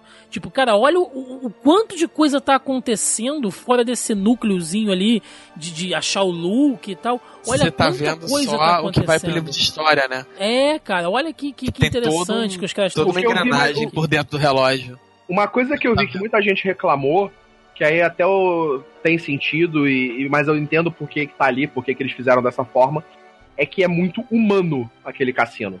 Sim. É muito terrestre, é muito nosso, da nossa terra. Você tem pessoas ali que parecem estar, de- que estão, tipo, com pilares Guerra. aternos, você tem, tipo, pessoas estourando champanhe, você tem Ah, champanhe caça-níqueis. história pra tudo quanto é lado, né? Impressionante. É. Então você tem, tipo, a, a- o visual daquilo é muito um cassino em Mônaco, por exemplo. Não, aquilo Você é Mônaco perfeito. Inclusive, eles botam assim na Exato. beira da praia. Então eu vi uma crítica de muita gente em cima disso, né? Dizer, ah, não, isso é muito terráqueo. Né? Isso é muito, tipo, não é uma galáxia ela, far, far away. É, eu entendo a relação que eles quiseram dar com isso, que era fazer um paralelo com a nossa vida. E aqui a gente tem a, a riqueza, vem também da guerra, vem também do- dos conflitos e das pessoas que ganham dinheiro com isso. São essas. Então, o que eu vi, que algumas pessoas reclamaram, falando de barriga e tal, eu até cheguei a mencionar isso com o Carlos, e eu concordo, tinha como ter ficado menor. Essa cena, na verdade, era muito maior, porque era onde iriam aparecer os convidados especiais, como os príncipes William e Harry, não, eu não tô falando sacanagem. É, eles realmente iriam aparecer, e eles iam aparecer nessa cena do cassino. Inclusive até o Tom Hardy. Eles gravaram essas cenas, não é sacanagem. Eles estavam lá, eles eram pessoas do cassino, iam passar, tipo, né? Eles estariam, sei lá, no fundo, é, numa mesa jogando alguma coisa, ou sentados no bar bebendo, eles estariam ali. Só que as cenas foram cortadas na- na- no final do O filme. Mark Hamill, ele faz dois ou três alienígenas dessa cena. Mas falaram que os príncipes estão no filme e o Tom Hardy acho que entrou como um Stormtrooper. Não, o, o John Boyega, o John Boyega falou numa entrevista que essas cenas foram cortadas. Eles gravaram as cenas, exatamente essa cena do cassino, e ele sabe, porque ele estava lá, né? Era uma- um dos núcleos que ele estava gravando, e foi cortada essas cenas. Tem outras pessoas que aparecem que também é tipo meio random, sabe? Né? Pessoas famosas assim. Que isso acontece com uma certa frequência, né? Vide Daniel Craig, que era um Stormtrooper em episódio 7. E ele realmente foi acreditado. Ele, ele era um dos que ficavam do lado da Fasma, né, da, da Capitã Fasma. E assim, e aí é, eles decidiram essa cena assim aleatória, acho que pra isso, pra fazer a inserção dessa galera, porque se você for parar pra pensar, não tem necessidade nenhuma disso. Não vê ninguém com a porcaria do broche de flor vermelha, com a rosa, sei lá. E é assim que eles estão virando as costas pra sair e serem pegos. Ou, ou na, na hora que eles estão entrando no cassino, né, alguém já vê logo a roupa deles, as paradas, vê que ele não pretende ficar ali. E eles já são presos nem pelo por estacionamento ilegal, mas só por serem pobres. Daria muito mais destaque à questão da classe ali. Da guerra de classe, né? Isso, sabe? É. Não precisava. E aí tem aparecido o marido, da- o marido da Jennifer Aniston, só pra mostrar que existia realmente algu- alguém com uma porra de uma flor vermelha na lapela. Ah, é isso. Dá um close nele, eu não fazia a menor ideia do porquê. Dá um É, ele é o cara né? que eles estão procurando. É, pra é mim, o- essa cena seria perfeita. Eu Tem não teria. fala, tem fala, inclusive. É, tem alguma. Pra você ver como alguma cena tem importância quando ela tem alguma fala. As mulheres falam, tipo, pra ele, olha aquilo ali que tá acontecendo, tem alguma importância. Mas ele tá mais preocupado com o resultado dos dados na mesa, entendeu? Essa cena pra mim teria sido ótima, que daí teria sido uma grande homenagem que eles teriam feito. Você substituir esse cara da lapela, o ator, pelo Billy The Williams, pelo Lando Calrissian, ali seria um momento perfeito. Todo mundo sentiu falta disso. Eu, eu, eu tava esperando ele aparecer ali em qualquer momento, cara. Porque essa é, cena tipo, é- pediu o Lando ali. Ali seria perfeito, ele entraria, seria ele que a Mascanada indicou, só que eles foram para outro caminho. E aí você não precisa usar o ator, você não precisa usar o personagem. Ele tá ali só como uma referência. Sim, E, e boa, sim. porque sim. não foi jogada Tipo o Stan Lee, cara. Mesmo que ele tivesse sentado ali, tipo, alguém esbarra nele, aí ele vira, sabe? Ia ser, ia ser muito, ia ser muito bacana. E, e aí entra a segunda coisa que eu queria falar de- desse arco, que é o personagem do Benício Del Toro, o DJ. que é o DJ que é, cara, eu não sei, eu não sei. Teve uma hora que eu fiquei imaginando, eu falei, será que eles foram pra encontrar esse cara Deus do início? Ou, Não. ou foi aleatório? Eu, Tipo, tive- eu fiquei com essa sensação de que. não é? Eu É não aquele, sei, efeito, aquele efeito, sabe, filme, de- filme de samurai? Que você vai procurando um cara, aí você é, quebra a expectativa de que o verdadeiro mestre não tem aparência de mestre, ele tem aparência não Sim, dana. sim, pra quebrar a tua Tipo, expectativa e Tipo tal. o Yoda no, no, no, no Império Contra-Ataca. Aí eles que chegam vocês lá, o acharam maluco, desse- o maluco desse- tem uma tatuagem, de, uma tatuagem de, ro- de rosa no meio da testa. É, O que, que vocês acharam de- desse personagem? Colou? É, eu achei que ele foi um personagem que entrou, saiu. Ele teve ali. A sua importância foi simplesmente de ser o cara que atrai eles naquele momento. Que aí vai fazer toda a rebelião ser destruída. E um Deus Ex Machina naquele começo deles encontrarem ele na, na mesma cela que eles. Eu, eu acho, assim, o ator é carismático, isso sempre conta bem, né? Não é um ator que tá incomodando, ele tá ali bem. E só que eu espero sinceramente que que ele tenha alguma participação no próximo filme. Porque assim. se for só esse Deus Ex Machina de, de ser, é, por vai ficar ser, meio solto. hum, é, isso me incomodou um Assim, pouquinho. Tem um, tem um lance que, por exemplo, eu, eu achava que, a- que o arco do filme ia ser esse, né? O plano ia dar certo e, e pronto, Star Wars normal. O plano mirabolante maluco deu certo, eles derrotam a nave gigante, pô, todo mundo sorri pra câmera no final. Só que e- encontrar esse cara deu mais gás que o plano é esse, é, é esse o ritmo do filme. Aí faz todo aquele ritmo de eles quase são pegos, clímax, o cara ajuda eles a fugir, tem quase, quase que o plano não dá certo, eles conseguem pousar. E aí não funciona, não que- funciona de todo. Eu, eu realmente me surpreendeu não funcionar de todo. É, eu já esperava que esse filme ele não fosse terminar bem. Eu esperava que esse filme fosse terminar no- na pegada do Império Contra-Ataca, que é tipo, eles ferrados. Não no nível que termina, mas eu sempre eu tava, já tava com a expectativa que eu sabia, tá, esse filme vai ser eles ferrados. Mas foi, E se você for ver, foi- existe foi uma até forma- pior, né? Foi até pior do que a gente imaginou. É, eu sabia que ia terminar com, sei lá, com o Luke sem mão, sabe, na, na- fugindo na. E tem, um- tem um detalhe, acho que foi, não lembro quem foi que falou, acho que foi o Alexandre. Não lembro quem foi que falou. Pra mim, é, é, é, e, e faz sentido que é, tipo, Star Wars tem dois tipos de, de história, né? Que é Rebels on the Run e Rebels on the Attack. O primeiro filme, episódio 4, você tem um pouquinho ali de Rebels on the Run, mas é basicamente Rebels on Attack. Rebeldes atacando a Estrela da Morte. O Império Contra-Ataca é totalmente Rebels on the Run. É os rebeldes fugindo. Você vai pro Retorno de Jedi, Rebels on Attack. Rebeldes atacando. Aí a gente vai pro episódio 7, Rebels on Attack. Rebeldes atacando. Episódio Fala 7, episódio 8, Rebels on the Run. Totalmente o run. Totalmente É, mas- Rebels on the é- Run. é- é só que assim, Star Wars, ele sempre assim, você sempre ganhava um pouquinho, sabe? Você perdeu o Han Solo, mas todo mundo conseguiu fugir e salvaram o Luke, sabe? Ele perde a mão, mas ele tá vivo. Nesse Tá ninguém vivo, ganhou. Ele perde a mão, perde a lightsaber. É, não, mas, que o Vader é o pai dele. O, o Han Solo é preso na carbonita e levado pro Jabba. Você tem ele numa missão bizarra. mas se fosse nesse Calrissian filme, o Chewbacca. O Lando Calrissian vestindo as roupas do Han Solo, isso é muito terrível, cara. O Lando é um indo resgatar o, o Han Solo do Jabba. O Lando é uma pessoa terrível. Não, mas se fosse nesse filme, tipo, o Luke tinha perdido um, um braço e duas pernas, o eles tinham perdido a Millennium Falcon, a Princesa Leia tinha sido presa junto com o Han, ia ser o tio e o Lando Calrissian fugindo, sabe? Que nego só perde nesse... só to- Todos os planos dão errado nesse filme. Pois é. Bom, e aí o último arco, que é o do Kyle com o Snoke, mostrando toda ali aquele, aquela coisa ali da, da de, de por dentro, né? Como é que funciona a primeira ordem e tal. Vocês acharam que teve uma boa resolução aquilo tudo ali? Que eh, talvez tivesse que falar mais sobre o Snoke, é, ou não, ele cumpriu cumpriu o papel dele, enfim. O que vocês acharam daquele, daquele ritmo ali? Vocês acham que o Kylo Ren, como personagem, ele evoluiu bem? Muito. Nossa, ele melhorou muito, cara. Que ele era... Ele, no primeiro filme, era vilão desanimado, assim. Não, cara, ele era. Ele era um vilão esquentado. Ele era, tipo, lado. Ele era um vilão de, com raiva e sem controle. É, mas Nesse filme, ele ganhou o controle. Anakin, Não. episódio 3, hein? ele ele era enganado muito fácil, qualquer coisa ele era ludibriado, ele, e era praticamente cômico como ele falhava, sabe? E ele falhava e ficava, dava um piti, era, era bem cômico. Nesse ele já tá, tipo, É, mais é- vilanesco, mesmo que na dúvida dele, ele ainda já tá, tipo, mais controlado, ele já tá mais próximo de vilão. Então, eu não tive problemas com essa coisa de ser. Eu não achei cômico essa- as reações dele no primeiro filme. Eu achei exatamente o descontrole. Eu, ah, eu achei que parecia o Patolino, o, o Donald Duck, sabe? É, pra mim, ele era um personagem que tem uma capacidade enorme da força, do lado negro, e a raiva domina ele.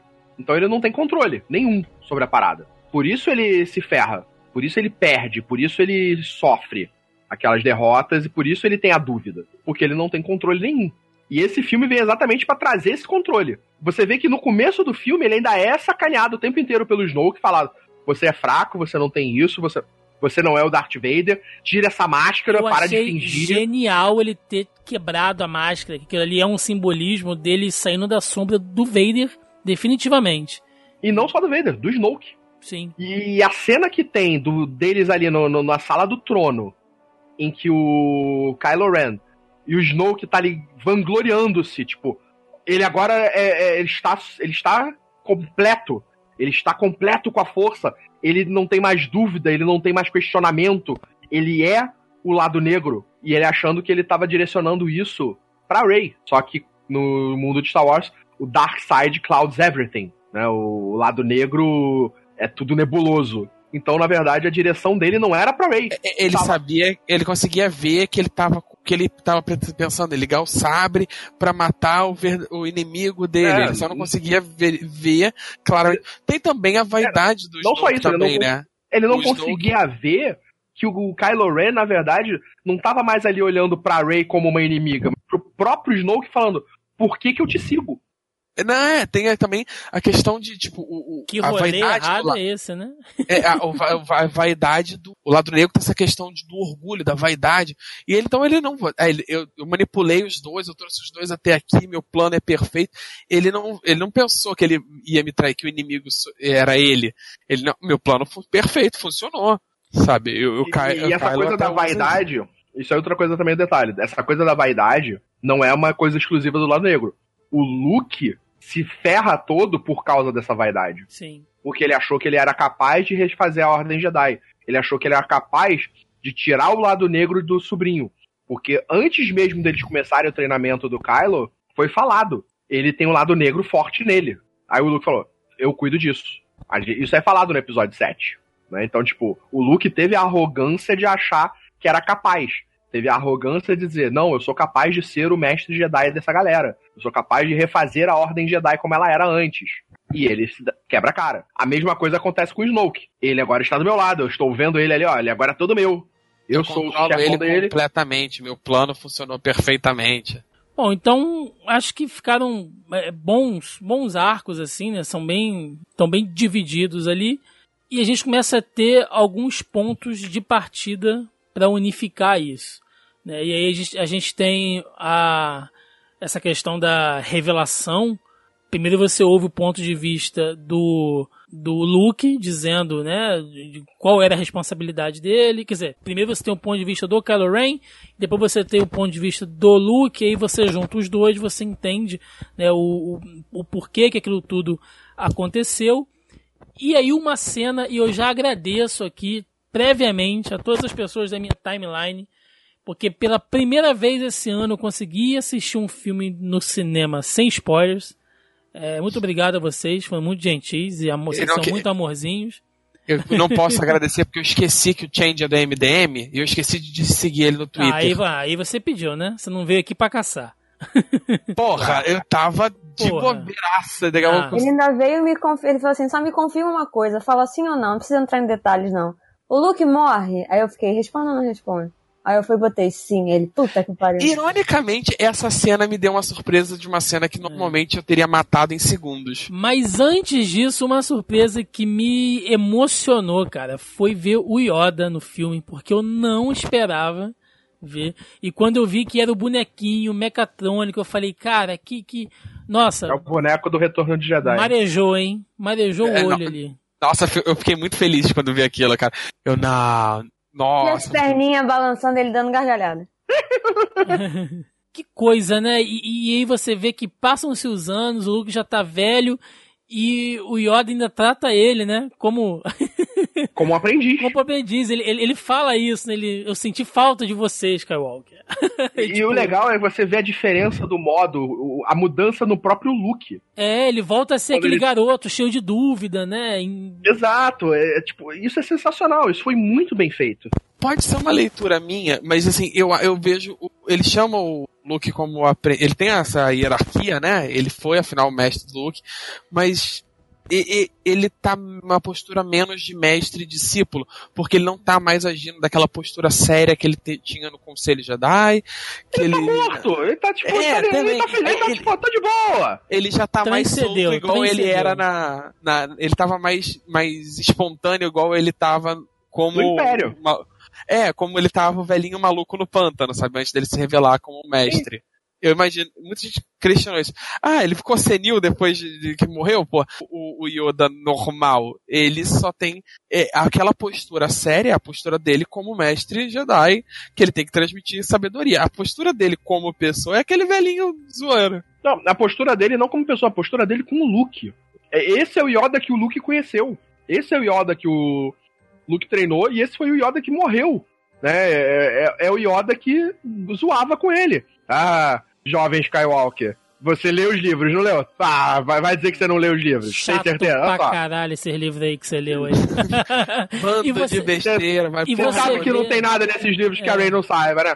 Mas e ainda tem isso, né? Quando ele fala isso, você já imagina. Você não imagina que a Ray tinha roubado os livros e, E tá ele tudo vai com ela. e ele Por queima. Ele tava e ali ele. de boníssima. Puta, ah, vamos cara. queimar essa porra dessa árvore. Porque ele provavelmente já sabia que ela já tinha pego os livros. Que velho, filha da puta, cara. Com certeza. Pegou. Né? Depois que, depois que eu vi os livros lá na, na nave, eu falei, filho da puta de Yoda, cara. Começou o negócio, mas ele já sabia que os livros não estavam Ele lá. fez aquilo pra dar, né, força pro, pro Luke. Pro Luke. Cara, desapega dessa porra, Que essa porra, cara, Não, é passado, eu vai.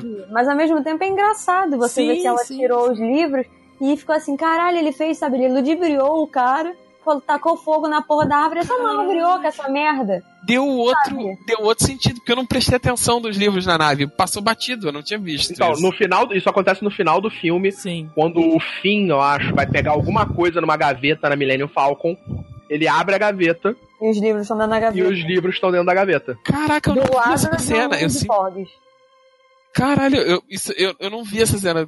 E não tenho registro dessa cena na minha mente. Cara, deu outra parada pra essa cena pra mim. Aí eu fiquei, velho, filho da puta, cara, voltou dos mortos só pra sacanear o maluco. Esse é o Yoda que a gente conhece e ama, não aquela pulga Beyblade. reclamam. Teve do gente prequel. E teve gente. Eu vi um menino reclamando, acho que é Pedro o nome lá, que botou lá no grupo, né? Amigo do Thiago. E outras pessoas falando que, ah, mó bonecão, não sei o que. Cara, mas eu achei legal justamente porque era uma porra de um boneco. Cara, o melhor Yoda é o boneco do Império, cara. A gente para com não isso. tinha porque. Eles usaram, obviamente, eles usaram computação gráfica, né? Porque não tem como, não tinha um, um ventríloco ali, um maluco pra manipular um bonequinho, né? Tipo os Muppets, que tem aquele, aqueles pauzinhos preto embaixo de cada membro. Mas, cara, ficou muito bem feito. A ideia era essa, era uma homenagem. Não era pra fazer um negócio totalmente novo. E eu achei que ficou muito bom por causa disso. Porque eu falei, cara, é um boneco, cara. A- assim como a história do filme, a Disney também aprendeu com os erros do passado da própria Star Wars. Remasterizar o Yoda pro, pros prequels incomodou muita gente. Eles voltaram e apostaram no Yoda clássico do Império Contra-Ataca. Não, mas Sim. o Yoda do, do prequel, das prequels, é, o que eles tentaram fazer de boneco ficou terrível. O episódio 1, com a versão do bonecão do Yoda, é horrível. É tenso pra É caralho. horrível. Veja bem, minha idade não permite eu ter visto esse filme no cinema. Eu já vi com a alteração. né? Eu tenho aqui o VHS desse filme, Jesus. Jesus Cristo. do episódio 1. Vinha- a capa pintada em pintura rupestre, né? Bom, Cara, eu tenho, a, eu tenho a versão clássica de Star Wars em VHS remasterizado, pré-Special Edition. olha aí, ó. Raridade. E aí a gente tem o fechamento também lá do arco do fim e a tão esperada luta dele contra a Fasma. Que aí foi onde eu peguei a referência, que eu fiquei muito feliz da minha vida. Hum, Rebel, diga. Rebels come. O Rebel Scum. É. Ela chama ele de Scum. ela tá prestes a morrer, né? E uma coisa que eu achei muito legal, e eu comentei isso com algumas pessoas, foi que não tiraram a máscara dela.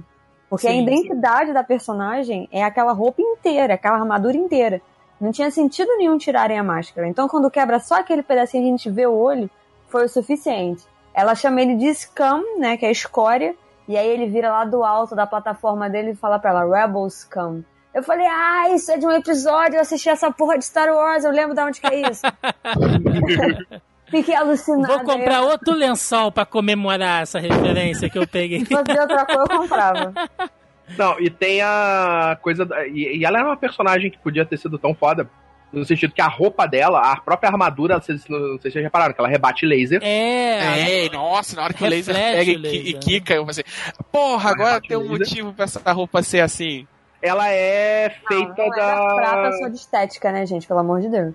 Ah, Star Wars, tradição de Star Wars, né? Vamos lá. Ela é feita do material da nave Nabu. Daquela nave que pertencia ao Palpatine na. de Nabu, aquela nave cromada. ó, que bacana. Ela é feita com aquele material. Com a- na verdade, com espólios daquela nave. Caralho. É, né? Porque pra fazer a armadura do negócio que explodiu é uns pedacinhos. Ela é um personagem tão, tão legal, cara, que eu entendo essa galera que tá reclamando, tipo, ah, não falaram a história da Fasma. Bicho, estão contando a história da Ray ainda. Como é que vai contar a história da Mano, Fasma? você quer ler a história da Fasma? A porcaria da, da, da Disney, mais uma editora de livros aí, vai lançar uma cacetada É isso de que eu ia livro falar. com várias histórias extras. É isso que eu ia E falar. O personagem em merece, o personagem merece. Mere- Vai merece. sair uma história em quadrinhos, que dessa que está saindo. Já Já tem tá quadrinhos, saindo? E vai saiu sair um livro. E vai sair um livro da história dela. Gente, o Buba Fett Já tem quadrinhos muito dela. menos. O Buba Fett fez muito menos, morreu muito pior. E até hoje o nego se mata por causa do personagem. A Ele Fasma é o Boba maneira. Fett dessa geração? É, é, a Fasma é o Boba Fett dessa geração. É, é feito Boba Fett total. Só que as pessoas, como conhecem o Boba Fett, é aquilo, é o problema do. Nós, já, nós, espera, é, não, nós esperamos coisas a mais do que, do que antes tivemos. Então, tipo, eles veem a Fasma, que, seria, que é o Boba Fett. Ah, não, eu quero que tenha mais coisas dela do Vamos que teve fazer- do Boba Fett. Vamos fazer a corre... o, o karma do Boba Fett, né? Ela não vai ser o Boba Fett. Ela é maneira, a gente gosta dela. E ela vai fazer alguma coisa e vai ter uma história, sabe? Não vai ser um Boba Fett de novo. Não, vai ser o Boba Fett, a gente já aceita, acabou. Vai ter alguma coisa no universo expandido, quadrinho por fora É. e tal, igual os Mandalorianos e tudo mais. Gente, vocês gostam só por causa do visual. Aceita, gente. O Não, visual mas ela, mas maneiro. ela, mas ela merece, merece assim, então, então, então um capítulo depois em um, em um livro e tal, que é um personagem bacana. Não, ela não vai ter um capítulo num livro. Ela tem um quadrinho. Você não tá entendendo. Ela vai ter uma Tem um série quadrinho de inteiro que conta a história dela. Capítulo um que eu, não, não é, não é um, não é um capítulo no, no livro, eu digo, tem que ter um capítulo na história pra ela, entendeu? Tem que ter Ah, um no cânone que você tá dizendo. Porque já Exatamente. tem e já tá vendendo verdade. aqui, eu acho. Acho que já tá vendendo aqui no Brasil um quadrinho contando a origem da Fasma. Pelo menos. O Carlos tem uma um manuscrito já do, do, do- quadrinho. lá. Já tá nas lojas. já tá aqui em casa. Pelo menos ela tem uma luta maneira. O Boa Fett nem isso. Ele voa torto e cai dentro da, da, da- do orbe. E, e- e faz a piadinha de arroto. É verdade. Ele serve pra ser arrotado por uma minhoca gigante. Eita, Lelê, né? E Bom. aí no universo expandido ele volta. Cena da luta final ali na, na, na sala vermelha do Snoke. O que, que vocês acharam? Eu gostei de ver a Rey e o Kylo Ren Cara, lutando, hein? cenário. Nossa, eu sempre quis ver isso, cara. Um, um Jedi e um Sith lutando assim, tipo, lado a lado, sabe? Mas aí eu tenho uma dúvida. Eu tenho uma questão que eu Hum. acho que o- o- eles não são Sith. Não, não são Sith. Você Não. tem que. E o interessante nessa luta, pra mim, que ficou estranho, em nenhum momento, nenhum momento, Kylo Ren usa a força. Nem ela, né? Acho que ela, ela só Não, usa ela tudo bem. Não, ela ela não só tá. usa pra ajudar ele. É, não, ela usa só pra fazer aquela transferência de espada, né? Usa a minha que eu uso a sua. É. Não, ela joga pra ele. É. Não, ela- ela não, ela não, não empurra, ela joga? Não, ela joga. Ela estica o braço arremessando pra ele a espada. Eu tinha a Não, tem que ela um tinha lance feito que ela um force vai- push. Um force... Não, a, a espada tá na mão dela. Ela joga. Não, tem um lance que ela troca. A mão que ela tá presa, ela deixa meio que o, o É, não. sábio levitando assim, É, ela troca é- e pega na mesma Não, altura. ela tá com a mão presa, ela tá segurando o, o, o- o- a lightsaber, ela deixa ela cair e pega com a outra mão. Manobra normal, manobra, Manobra normal, de, é. de combate. Cara, É, Essa assim, luta inteira não teve utilização da força. Lembrando que ali a gente tá vendo dois aprendizes ainda, né? Tanto um lado como Não mais. O Kylo Ren não é mais É, aprendiz. o Kylo Ren, É, ele, ele, ele, tá com, ele acaba de concluir Ali- ali, o... E, cara, nega, não, me, me A desculpa, pro- mas o Kylo Ren não é aprendiz há muito tempo. É, Ele verdade. não, para quando um ele- blaster com a força, enquanto paralisa o Paul no primeiro filme. O Paul é levado, ele tem um diálogo gigantesco com o Paul, tortura o Paul, vai embora, e aí o blaster é disparado. Não, tá certo, tá certo. Então, tá tipo, certo. Em Eu nenhum digo- momento ele é um aprendiz da força, ele Vou, já é um vou, vou, foda na força. vou, E olha só, e peraí, naquela luta vou, ali, ele já fez vou a prova- refazer, Não, olha só. matar vou, o mestre. Vou refazer a frase. Não é que ele é um aprendiz, é porque ali ele tá fechando aquela coisa da, da, da questão emotiva, né? Porque quando ele fica muito emotivo, ele, ele parece que ele não tem controle total da, da força, ele deixa a emoção meio que nublar. E ali aí ele você virou vê adolescente birrento. é, e aí você vê que ali não, ali ele tá mais tá mais centrado. Tanto é que ele ficou o tempo todo ajoelhado, né, só encobrindo as verdadeiras intenções dele ali.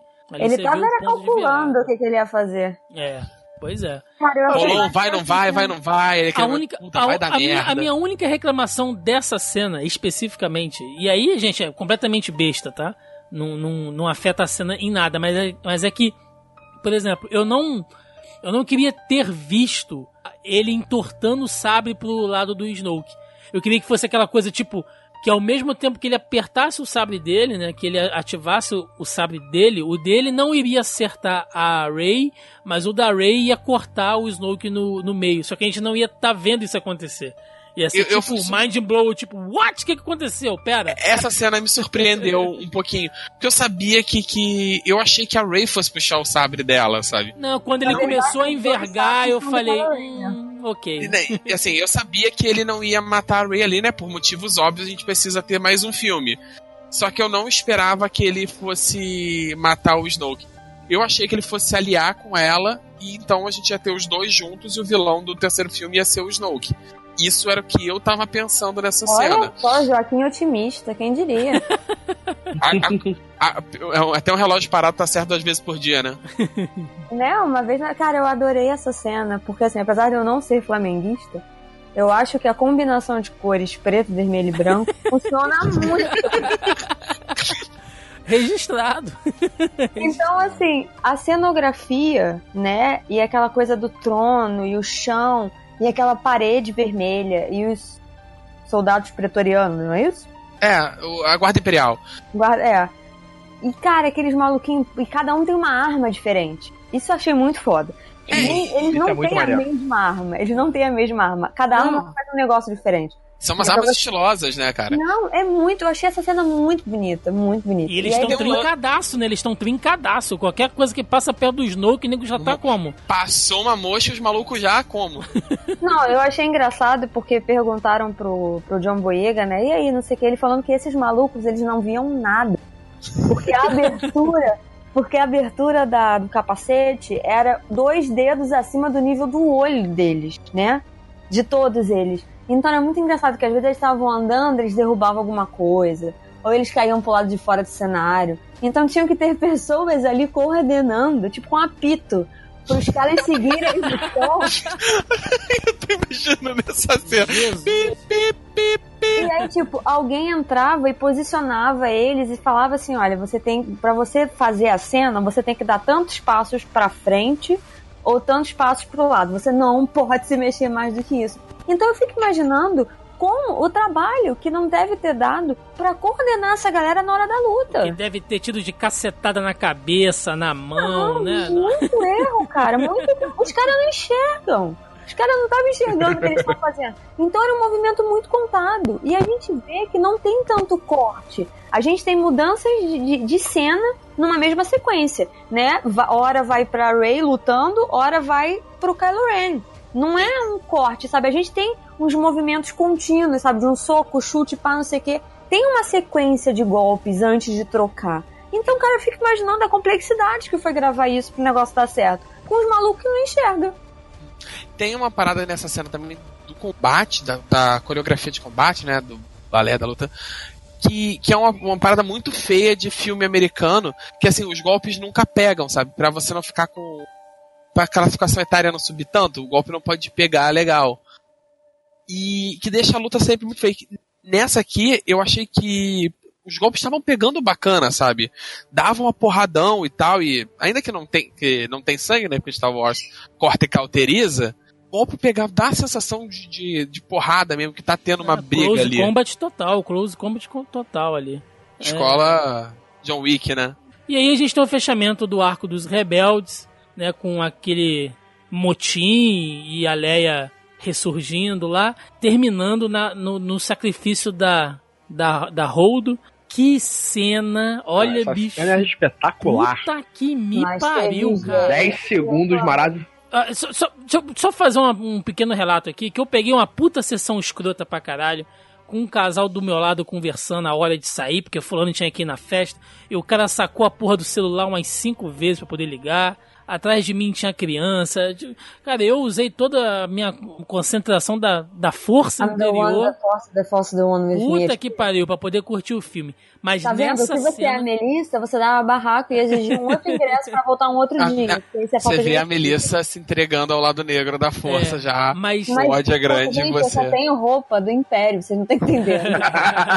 ah, eu, eu fui assistir com a camisa do Born to be Rebel. Mas nessa cena em específico, quando fica tudo mudo e dá só aquele flash de luz na tela e uma nave partindo a outra, sabe o que é o silêncio dentro do cinema? E aí depois você só ouve aquele. E a galera gritando assim, eu falei, velho, que cena. Putz, cara, já tá no Cara, top cenas fodas de Star Wars pra Ne- ne- falar pra vocês uma um coisa, acidente vocês nessa minha sessão também. Que, tipo, na hora que fez o silêncio, lá do, no final do, do fim da sessão, o carinha sozinho fez. Eita! E o cinema inteiro começou a rir, não teve como. E, e, cara, é, é, a sensação de você ver com a galera se empolgando a cada cena, tipo, gritando, se empolgando. E nesse momento é exatamente isso, esse silêncio que ficou, aquele silêncio sepulcral, tá todo mundo sempre vibrando e de repente aqueles 10 segundos de silêncio total na sala de cinema. Cara, isso é espetacular. E a cena, tipo, ah, mas não funciona assim. Eu vi muita gente reclamando dessa porra, porque, não, como é que ela fez isso? Cara, esquece física. A cena é maravilhosa. Nossa senhora, é de, é, e essa é de cena arrepiar, é plasticamente. e, assim, ao contrário do que eu questionei na outra, apesar, independente da narrativa da cena, essa cena é plasticamente maravilhosa, cara. Aquele tudo silêncio, tudo preto e aquele rasgo azul luminoso. Nossa. Não, eu vi gente foda. reclamando, falando, ah, então é só isso? Não precisa mais atirar? É só jogar a nave contra o outro. E você acha isso pouco? Filha da puta, ela simplesmente jogou um braçado contra o outro, tu acha que é pouco? É que destruiu a. É tipo, foi um encoraçado e destruiu, tipo, sei lá, quatro, cinco dos outros deles, né? É, porque tinha, tinha, da- tinha uns em volta, né? Tinha uns em volta É, ali. destruiu a porra toda.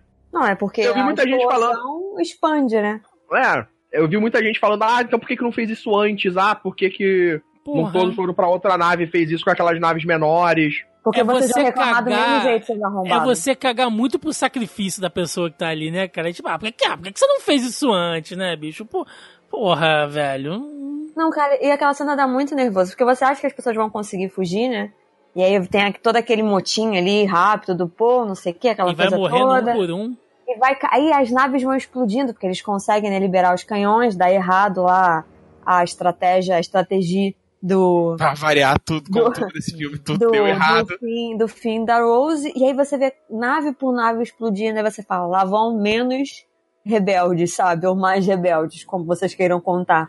e aquilo vai dando um aperto no coração que você fala, acabou, vai acabar. Daqui a pouco vai atingir aquela porra daquela nave lá na frente e pronto, dizimou essa merda. Mel, a quantidade. um por A um. quantidade de rebelde que sobra não dá pra fazer uma pelada de, de, de final Cara, de semana. sobrou rebelde o suficiente pra caber dentro da Millennium Falcon. Exatamente. Toda a rebelião está dentro da Millennium Falcon. Não faz Não, uma pelada nem- de final de semana, não faz. Mas Nem é um cargueiro, cara. E não é, É a a Millennium Falcon não Falcon mais os cargueiro. porgs, né? Porque os porgs fizeram pelo É. menos uns 20 ninhos dentro daquela Os. Porgs estão morando na Millennium Falcon. Não, vocês não estão entendendo. Tem- os bonecos, aquilo ali não é CG, é animatronics. Sim. Os ninhos com os porgs dentro da Millennium Falcon são animatronics. Então, os atores falavam que eles ficavam agoniados com aqueles bichos ali dentro. Que eles tinham que parar várias e várias vezes porque eles não conseguiam atuar com aquelas porras ali dentro mexendo. Não, e, deve- e elas- e se elas forem fazendo aquele barulho de galinha maluca deles. Cara, aquela. É, não é Faz, Luke- ficava soltando efeito sonoro durante a parada. Nossa, é, não é à toa que o Luke tava meio senil, cara. Aquela porra daquela galinha cantando o dia inteiro. Deve ser um inferno, cara. Tipo, eu tive um galo em casa, eu queria matar ele toda manhã. Tipo o galo do, ele do- do- lá, lá do Denis, né? Cantando meia-noite e meia, a porra do galo tá cantando. É, cara, não, meu galo, o galo lá em casa cantava 10 para 5 da manhã, cara, querendo matar o desgraçado. Imagina a ilha inteira daquelas galinhas cantando, cara, mas que inferno. Bom, e aí a gente tem todo mundo reunido lá no planeta de, de Sal, que é uma. toda aquela, aquela tomada, né? Toda aquela cena ali, que é uma cena longa. Mano, é, é muito, cara, que é muito parada foda. bonito, né? E agora eu vou- vou botar o selo escrotice aqui. Eu vi na sala 4K. Hum, desculpa aí. E, gente, olha, teve gente que. Algumas pessoas que reclamaram de uma outra sessão depois, mas o filme foi filmado em 4K. Né? E eu sempre falo isso aqui, abrindo um parênteses aqui. Só vão assistir filmes nessas salas especiais, independente de qual for, IMAX, X Plus da vida. se a parada foi porra feita do pra aquilo filme ali. for feita naquilo, com aquela câmera em específico. Se ela não foi feita com câmeras em IMAX, nem filmada em 4K, é, de- é jogar dinheiro fora. Vai assistir em Sim. 2D ou em 3D que dá na mesma. Né? Fechando parênteses. Cara, essa cena, a tela, sei lá, é maior, sei lá que parada que é. Mas a nitidez, graças a Deus não era 3D, mas a nitidez e as cores, e de novo, vermelho, branco e as naves ali, eu falei, caralho, que foda. E eu vi várias metáforas, analogias para aquele sangue, que não era um sangue, né, mas era o minério da, da terra, brotando daquele sal, sabe? Tanto reflete o fato de que os rebeldes estavam sangrando, né, e depois aquela cena, o, a, perdão, um plano que tem mostrando um portão e aquele sangue que parece o sangue de um parto, e parece também a renascença, tipo, morreu os rebeldes, tá nascendo a rebelião. Eu fiquei falando, fazendo várias teorias com relação ao sangue da parada.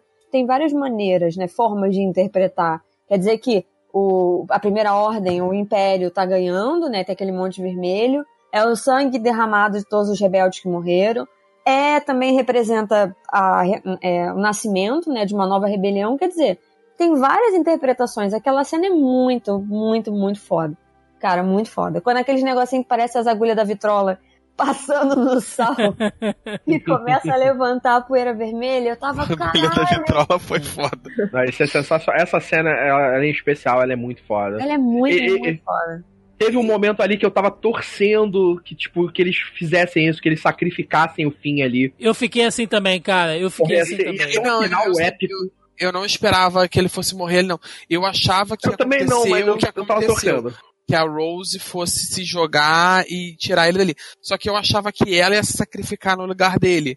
E meio que ela ia se tornar o herói que ela admirava, sabe? Ah, eu achava eu... muito necessário a irmã morrer no início do filme e a menina vai morrer no final do filme.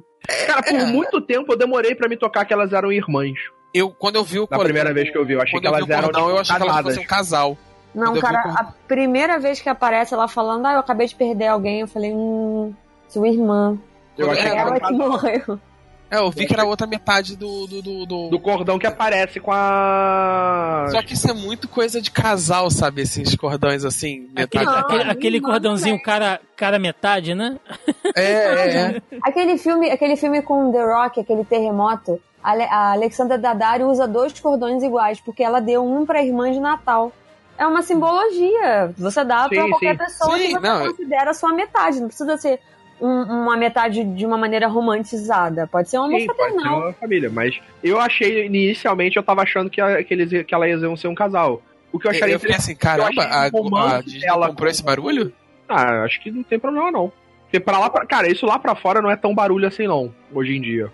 Mostrar isso em filme, em TV. A gente recentemente teve isso na nossa TV, mas lá fora, cara, o que mais, o que tem de série que trata disso, que mostra isso de todas as formas. teve um problema com coisa da Disney por relação a isso. É, que foi numa animação, foi num desenho do Disney XD, eu acho. Que foi é, isso. Stars and alguma coisa. É, ah, que Stars aparecia na, na, na Stars vs Evil. Que é. apareceram um palanque. Force of Evil. Desculpa, Star vs The Force of Evil. Esse filme, como um todo, e aí as pessoas podem criticar como quiser, tá? Que, sei lá, que não gostaram disso ou daquilo, mas uma coisa que sei lá, ninguém pode dizer que ele é um filme feio, sabe? O CGI é, é todo bem feito, os, sabe? É, é, tudo muito bonito. Mas o que culminou, e eu falei assim, eu tô vendo um negócio aqui que pelo menos para mim vai me marcar durante muito tempo, é aquele plano quando o Luke tá de frente para toda aquela armada, né?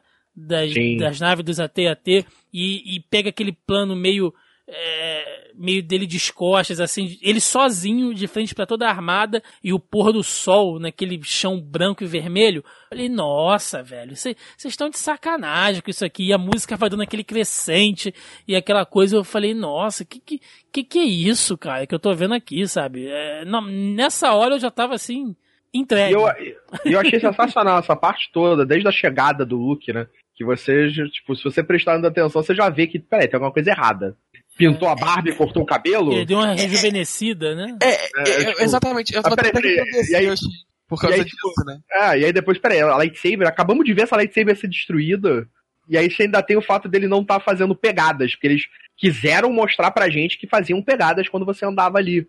Né? Tipo aquela cena do soldado andando e o outro soldado olhando, aí foca aí, a pegada. É, mas aí eu achei que era porque ele era, ele era tipo, tipo ninja. Porra não, esse lance eu vi.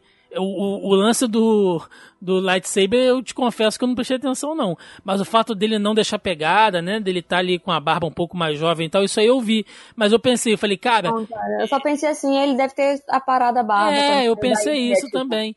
E o fato. É, e, o, e o fato dele. Uma dele mortalha, não, né? É. Ele, ele parou, cortou o cabelo e fez a barba quase como uma mortalha. É, e o fato dele não deixar pegada. Ele não é elfo.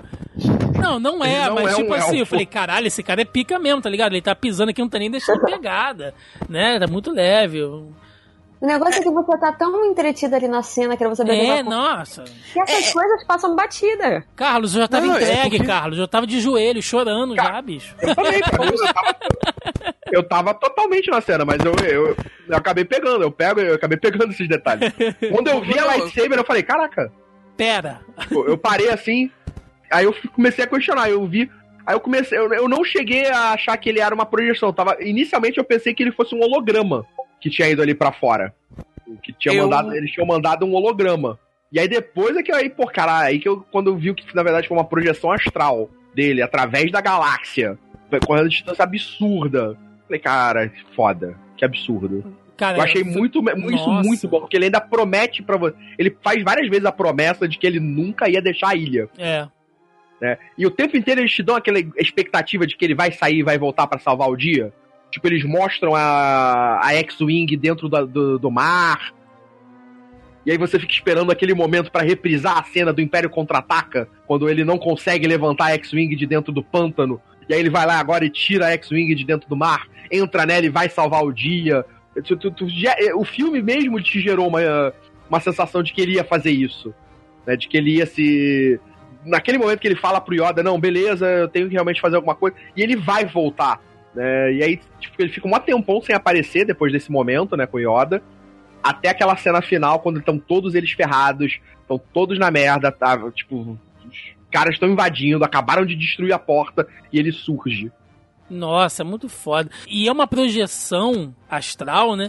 E ao mesmo tempo não é, porque você vê ele ele beijando a Leia ali, né? Você vê que ele, ele passa a mão no rosto dela, assim, tal. Então você vê que o cara tá num tá num domínio daquele Mas poder que será ele que tá não usando. volta aquilo que a gente falou no início? De que por, Conexão dele com a Leia. Irmãos, Sim, eles não, têm uma sim, conexão sim. e por isso eles sentem. Sim. A mesma É, coisa do, não- do Ray com do Ray é Não, ótimo. mas ela, mas É, ela, mas é, ela é, sabia. tem contato Ela, ela físico, sabia né? que ele, que ele não tava ali. Ela, ela sabia disso. Aposto que sabia. Eu acho que quem sabia era o C3PO, que ele ia dar até uma piscadinha pro C3PO. É Também. porque dizem que É. os droids sentem, né? Sei lá, que identificam quando É, não é. porque você vê Tanto que, que o aquele C3PO tá BB-8 muito trincado olhando pra ele, assim, tipo. Tanto que aquele BB-8 do mal consegue identificar os... É o Bibi 666.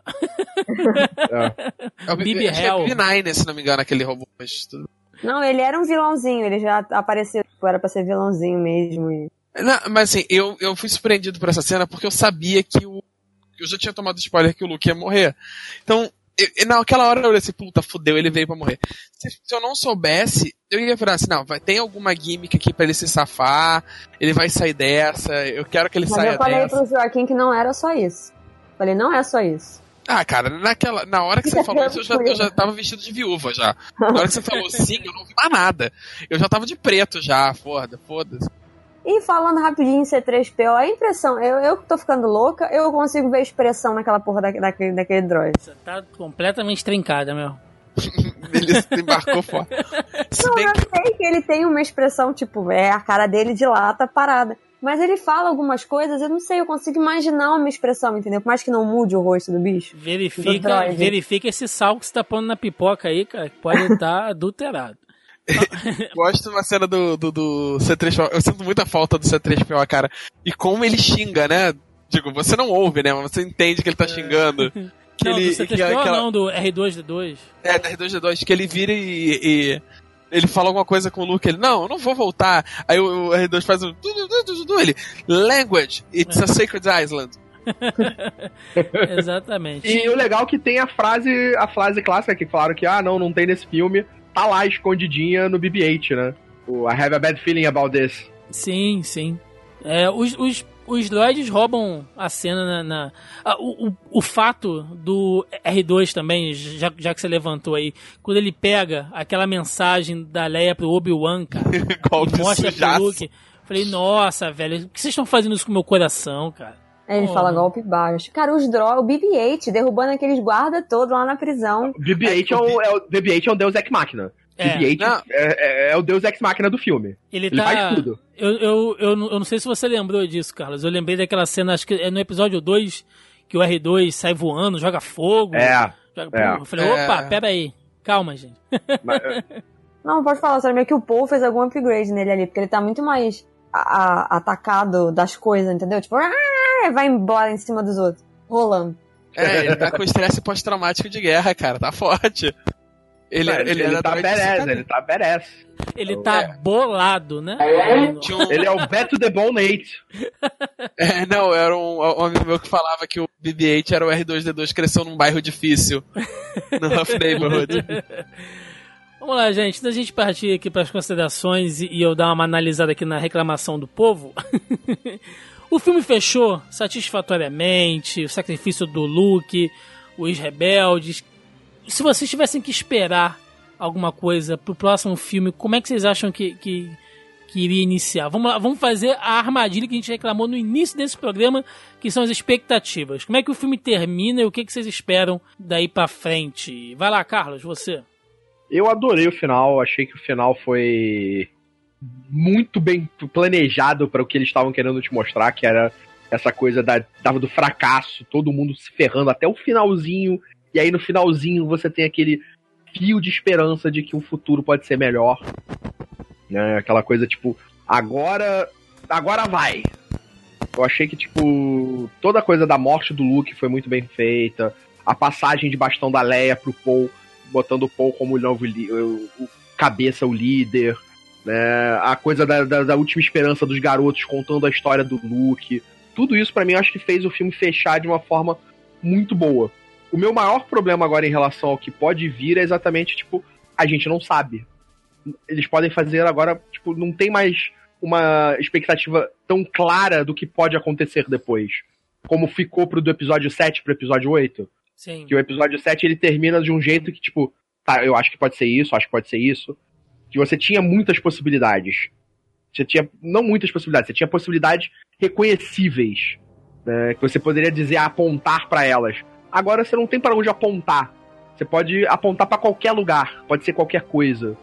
Né. Eu acho que eles vão fazer uma passagem de tempo nisso. Uhum. Eu acho aí que a gente vai ter um pulo aí de algum, de algum tempo para fazer mais sentido dentro da história, né? Porque a gente não pode voltar para um terceiro e último filme com a rebelião iniciando, né? A gente tem que pegar com a rebelião ganhando já nesse próximo filme, né? A vitória da rebelião. A não ser que eles façam, aí vai ser bizarro, a não ser que eles façam os próximos 10, 11, 12 em cima da nova rebelião, mas eu acredito que não deve ser isso. Então, a princípio, eu acho que eles têm que fechar nesse filme essa história, né? O desfecho do Kylo Ren, o desfecho da Primeira Ordem e o desfecho dessa rebelião. Então acho que eles vão passar aí, sei lá, uns 10 anos. Você vai ter ali um grupo de rebeldes já mais bem formado. A Leia, eu acho que ela vai ser usada como foi usada a Mon Mothma nos filmes clássicos, que era a figura da rebelião que não participa da ação.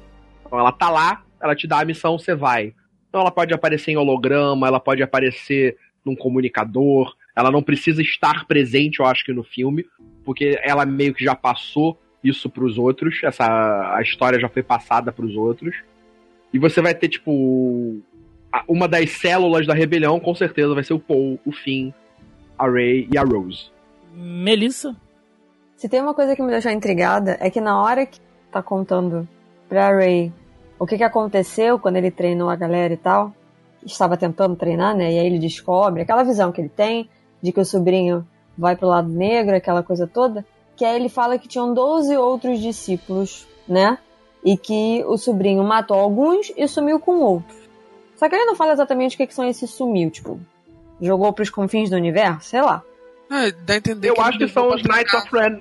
Eu acho que são aqueles Knights of Ren que apareceram no sonho da Rey e do qual ele é um dos cabeças também, junto com o Snoke. Então acho que eles talvez possam fazer uma aparição nesse 9. Mas é aquilo, onde é que eles estavam nesse momento, não sei.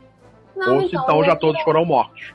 É, tem isso. Eu fiquei com isso na cabeça do tipo, deles pra um outro filme, eles tentarem encontrar outras pessoas que também tenham como. É, tenham habilidades com a força, né? Porque ele, o Luke fala que não se controla a força. Então. é, outras pessoas. Então acho que vai começar meio que uma caçada. Não vai ser só isso o filme, obviamente. Mas um arco do filme vai ser isso, entendeu? Tentando encontrar outras pessoas para dar mais força à rebelião. Além de mostrar as pessoas que não responderam, né? Ah, nós temos aliados no mundo, na galáxia inteira, é só mandar aqui o meu código, ó, meu ramal é esse. E aí quem ligar para mim, entendeu, vai saber. E aí eu acho que vai ficar nisso. O mais eu não arrisco, que eu não conheço muito bem assim. Então foi a única coisa que ficou mais assim na minha cabeça, foi isso, entendeu? Dos outros, das outras crianças, né? Dos outros discípulos do. Discípulos não, os outros pupilos do, do Luke, que não morreram todos, aonde que tá essa galera, e que vai ficar meio assim que. Um, como eles estão competindo diretamente agora, o Kylo e a Rey, eu acho que eles vão tentar conseguir o máximo de forças que controlem a força, ou que tenham habilidade com a força, para cada um dos lados, tanto pro lado da rebelião quanto pro lado da primeira ordem. Então acho que vai ficar meio essa guerrinha assim. Pra mim vai ser um dos arcos. Agora de resto, eu não faço a menor ideia. Joaquim, Eu, eu, eu, eu não tinha pensado nessa questão de, de um salto de tempo, mas acho que o salto de tempo faz mais sentido de tudo.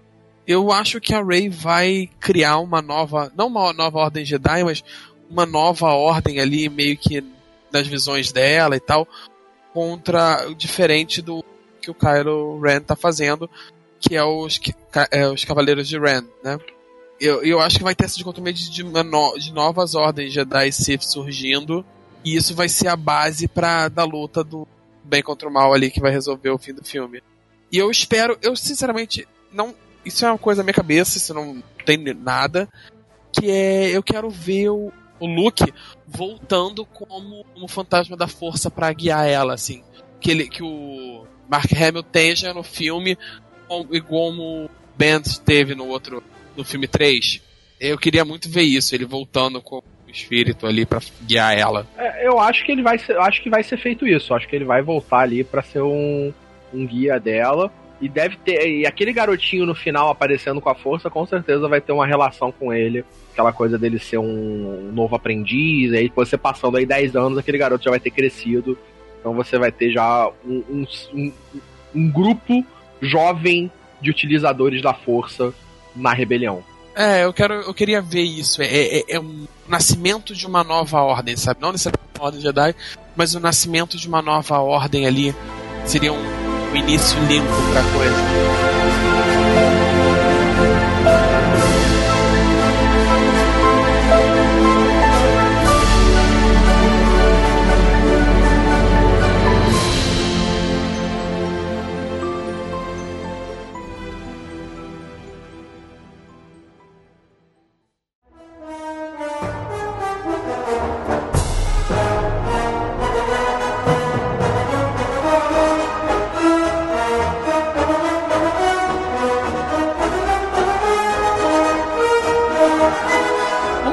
Agora aqui alguns comentários que a gente sempre coloca lá no nosso grupelho. Né? Eu sempre jogo a nossa pré-pauta da semana lá e eu peço pra galera comentar e, e, né, fazer suas, suas perguntas, dúvidas, comentários, críticas. Muita coisa a gente respondeu já no decorrer do programa. Eu fiz um post também no meu perfil pessoal e a galera também falou bastante coisa lá, então vou dar uma sintetizada aqui. É, a gente já comentou bastante né, sobre as coisas que desagradaram. O Pedro Henrique pergunta aqui no nosso, no nosso grupelho, né? O mestre Yoda roubou a cena e aí o, De- o Davi Paiva responde, né? Que ele tirou a chance do Luke ser mestre. Então, Davi, acho que foi o que a gente comentou aqui, cara, de que o Luke, ele, ele era o, ele é o mestre da Rey, entre aspas, né? Apesar dele estar todo cheio de dúvidas ali, mas ele sempre, pra sempre, ele vai ser o aprendiz do, do Yoda, cara. Perto do, do Yoda, ele vai ser sempre o garoto, com, com dúvidas, né? Que, que, que precisa de uma orientação e isso humaniza o personagem, né? Eu, eu, eu acho que é sempre interessante ver isso porque mostra que, indiferente se você é um cara velho, jovem, tem uma formação, tem doutorado, a vida é cheia de aprendizado, bicho. Né? Você sempre vai ter alguém que vai saber um pouco mais ou que vai saber te orientar com mais experiência em um determinado ponto. Não sei se vocês discordam disso aí. O Pedro também pergunta aqui: o que acharam do Lorde Supremo, Snoke? Né? E aí tem uma galera aqui dizendo que. Líder Supremo. O líder supremo, né? Então tem uma galera dizendo aqui que ele morreu muito rápido, ou achando que ele é, não vai. que ele não morreu, que ele vai voltar e tal, que tinha que ter desenvolvido mais. A minha humilde opinião é o que a gente falou sobre a Fasma, né? É um personagem bacana, mas pode ser explorado fora da fora dos Não, olha, filmes ali. É parada. Qual é a importância pra esse filme? Tipo, se você me disser qual é a importância pra esses dois filmes de você me contar a história do Snoke. Então, a importância é que a galera quer saber. Então, Ah, mas é, galera isso não é importante pro filme, isso é importante pra Exatamente. você. Exatamente. Não, E aí a e gente outra. volta é- naquela coisa que é só porque você queria ver algo, não quer dizer que o filme seja ruim. Isso é um problema da sua cabeça. Não, Exatamente. e tem outra Porque- coisa. É. O que, que o Imperador é apresentado direito no primeiro, na primeira trilogia? Exatamente. O A gente Imperador sabe é exatamente Imperador ao Imperador. Teve uma outra trilogia inteira pra explicar como é que ele virou o Imperador. Mas você não sabe. Simplesmente existe o Império Galáctico, simplesmente existe o Imperador, a figura do Imperador. Que até o último filme, a figura do Imperador é uma sombra. Ela é literalmente uma sombra. É é uma sombra que fala ali com o Vader, sabe? E não precisa o líder Snoke ser muito explicado. Ele é o líder supremo Snoke, acabou.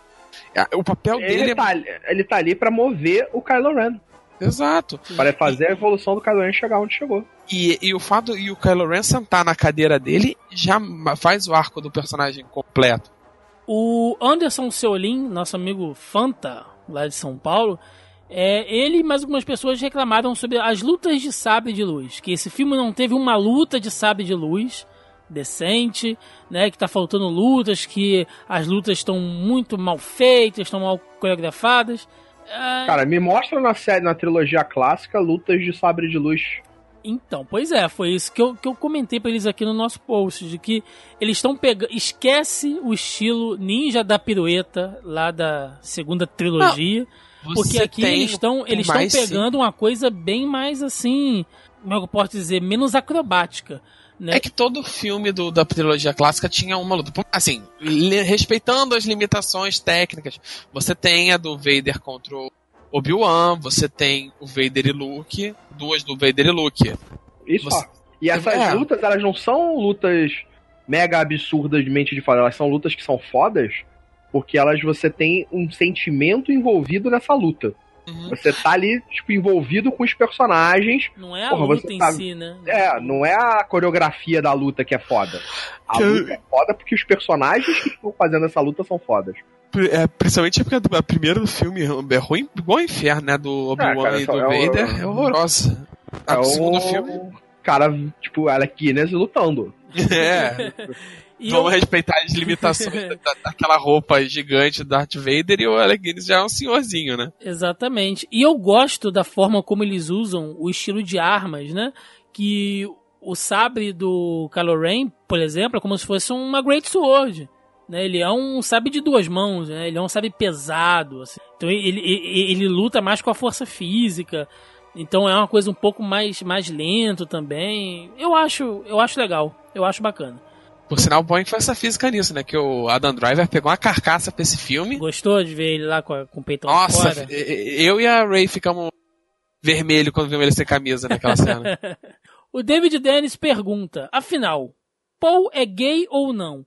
Então, gente, isso, vocês podem me corrigir aqui, Melissa, que é mais Então, engajada gente. aí. Faz alguma diferença essa porra? É, mas, a, mas, a, mas a grande questão é que é, isso chegou a ser dito antes oficialmente ou os fãs Não, é era que- os fãs. Não, não. Cara, os fãs- estavam construindo a ideia do Paul e do Finn ficarem juntos. É uma porra de uma fanfic que eles criaram na cabeça e agora querem enfiar esse troço de qualquer jeito na goela de quem tá escrevendo Star Wars. É assim, cara, você tem todo o direito do mundo de chipar o que você quiser. A vida é Sim, eu sua, não vai lá, falando vai isso. ser livre. Com certeza tem alguém não no Tumblr. empurrar essa troço pra virar oficial. Só não Porque olha dá. só, Briga com os outros achando que você tá mais certo que todo mundo, porque na tua cabeça eles têm que ficar juntos. Não, lembrando que ele, que ele até poderia ser gay, mas isso não muda em nada ali, né? Gente, olha só, lembrando que inclusão social não necessariamente a, a coisa tem que ser escrachada e tem que ser falada aos 20 ventos a orientação sexual da pessoa. Se acontecer, aconteceu. Se ficar subentendido, ok. Se em nenhum momento tiver romance, é ok também. Isso não quer dizer que eles são homofóbicos ou que qualquer outra coisa, sabe? Isso é inclusão. A inclusão social está na sutileza da coisa porque as pessoas existem no dia a dia. E não ser forçado o goela abaixo porque todo mundo quer. É igual o lance lá da Elsa, que a Elsa em Frozen agora tem que ter uma namorada, sabe? Pelo amor de Deus, as coisas têm que ser naturais porque a vida é natural. Não é aquela coisa, acordei hoje, sou, sou, sou gay, acordei amanhã, não, sou mais tão gay assim. Não funciona assim, a vida de ninguém funciona assim. E como o cinema imita a televisão, e, e o cinema imita a vida, obviamente, né? Não 100%, mas tira alguma vivência daquilo ali. As coisas são naturais, é tipo o Dumbledore em Harry Potter, entendeu? Que as pessoas só foram descobrir que o personagem era homossexual quando acabou os livros. E não fez diferença nenhuma durante a história. Sabe? Porque Ah, é? Nem sabia É, disso. sim. Ó. É, é porque cort- saiu do corte final. Era pra. Não, aí, assim, eu vou, vou me, me reiterar aqui antes que alguém fale que eu sou homofóbica e afins e assim. Pô, gente, pelo Eu- amor de Deus, o que mais a gente fala aqui é de inclusão social, de, de tudo. Né? O que eu tô querendo Já fez vários podcasts é, não, eu não específicos vou- sobre isso. eu não vou nem ficar defendendo o meu ponto de vista, porque eu sei qual é o meu ponto de vista. O que eu quero dizer é que não fiquem chateados se isso não acontecer. Não quer dizer que eles são contra ter duas pessoas de mesmo sexo num filme da Disney. A questão não é essa. A questão é que, às vezes, isso não é essencial para a construção do personagem e para desenhar a história naquele momento. É isso que eu quero que as pessoas entendam. Se porventura surgir um romance e aí eles quiserem ou acharem que faz, né, que tem alguma coisa a ver, colocar o Paul com o Finn, ou a Ray com a Rose, enfim, casais de mesmo sexo, ok, entendeu? Mas não fiquem chateados se isso não acontecer. Isso não quer dizer que eles são homofóbicos, preconceituosos e afins, sabe? Apoiadores do Donald Trump. Não é assim que a, que a banda toca. Continuem escrevendo os seus fanfics, criem as suas histórias, liberem a imaginação, isso tudo é liberado. E outra, não ser canon não impede que você goste do chip, faça fanfic, faça fanart com. E, e outra, enquanto não- ele não tiver um casal, não tiver um interesse romântico, a, a, a- enquanto não for dito a orientação sexual do personagem, ela é o que você quiser, cara. É headcanon, tá só dentro da tua cabeça. Vai ser feliz. Se você quer que ele seja gay, ele é gay, pronto, acabou. É, pelo que eu acho que eu tinha lido, a personagem da, da Laura Dern, a Holdo, eu acho que ela era gay. Mas é aquilo, você não precisa me mostrar no filme. Selo, Eles selo disseram- gay, né? Selo gay de personagem. É, exatamente. ah, não, mostrar ela beijando alguém, mostrar ela fazendo. Cara, não precisa, não preciso. Não é necessário você fazer isso pra ter uma inclusão. Eu acho que foi oficialmente dito que ela era a personagem seria uma personagem gay. Mas você não precisa inserir nada no filme pra isso. A gente quer que tenha representação? Com toda certeza. Desde que isso esteja condizente com a história que eles querem contar. Porque às vezes só inserir isso por inserir, isso vai ficar muito fora, um, um recorte muito fora da história. Seria, seria melhor se não tivesse nada, né? Se for pra botar assim zoado, né? É, exatamente. Se é pra fazer uma coisa, que faça uma coisa direito. Se é pra fazer uma inclusão social com um romance, que seja um romance homossexual, que faça uma coisa direita. E não faz só pra atender os social justice warriors da internet, porque aí vai ficar ruim e eles não vão se achar bem representados. Ou seja, vai continuar na mesma. Se é pra fazer, é pra fazer direito. Não de qualquer maneira só pra dizer que fez, entendeu? Essa é a questão. De novo, nada, né, a gente tem que falar, né? Porque é um problema sério. Não, não precisa nem falar, né? Porque eu já falei várias vezes aqui. A gente fez um podcast inteiro falando de, de racismo e preconceito. Enfim, né? O, não, não é aquela coisa de, ah, eu não sou preconceituosa, mas tá aí. A gente já falou várias vezes. Ouçam os outros podcasts. Eu sei o que eu sou e o que eu não sou, e isto é uma coisa que eu não sou. Então espero ter, ter explicado bem o meu ponto de vista e não ter passado, entendeu, de, de reacionária da situação, porque não é isso. Eu quero as coisas sendo bem feitas porque você não aponta pro cara na rua e fala, você é gay? porque não é assim que funciona, né? E ninguém anda com um crachá dizendo isso. Exatamente. Ninguém tem que arrancar ninguém do armário. Tem essa também. E é aquilo, cara, é o que o Popeye dizia. Eu sou o que sou e é isso que eu sou. Nossa, mas... Tivemos uma citação do Popeye aqui, maravilha. Muito obrigado, cara. ainda falando sobre, ainda falando sobre é, temas amorosos assim, né? O Davi tá reclamando bastante aqui do chip da Rey com o Kylo Ren, né? Ou Ben Solo. Cara, eu vou dizer que eu não, eu não quero ver isso entre aspas, porque eu acho que não combina. Sei lá. Eu acho que não. Também acho que não tem combina. nada a ver. tem Ah, nada a ver. Eu acho que aí que de- tá. A Eu tipo, é mas eu não coisa. quero que tenha no filme. Eu vou ser bem sério. Eu, eu, eu, fui, eu fui procurar fanart e tal, vi um monte de coisa. Caraca, Acho você é bonitinho. doente, Joaquim. Acho é amigo da bonitinho. Nalu, cara. Eu acho bonitinho, mas eu não quero que tenha no filme. Você foi procurar fanart do Ray. Ele é amigo É, da Nalu. Eu Cara, ele é digitei, amigo cara. da Nalu. É, Nalu essas Kylo e Ray no. E Imagens, pode Joaquim. procurar. Aposto Cara, não- que tá de papel de parede do, do teu celular aí, aposto.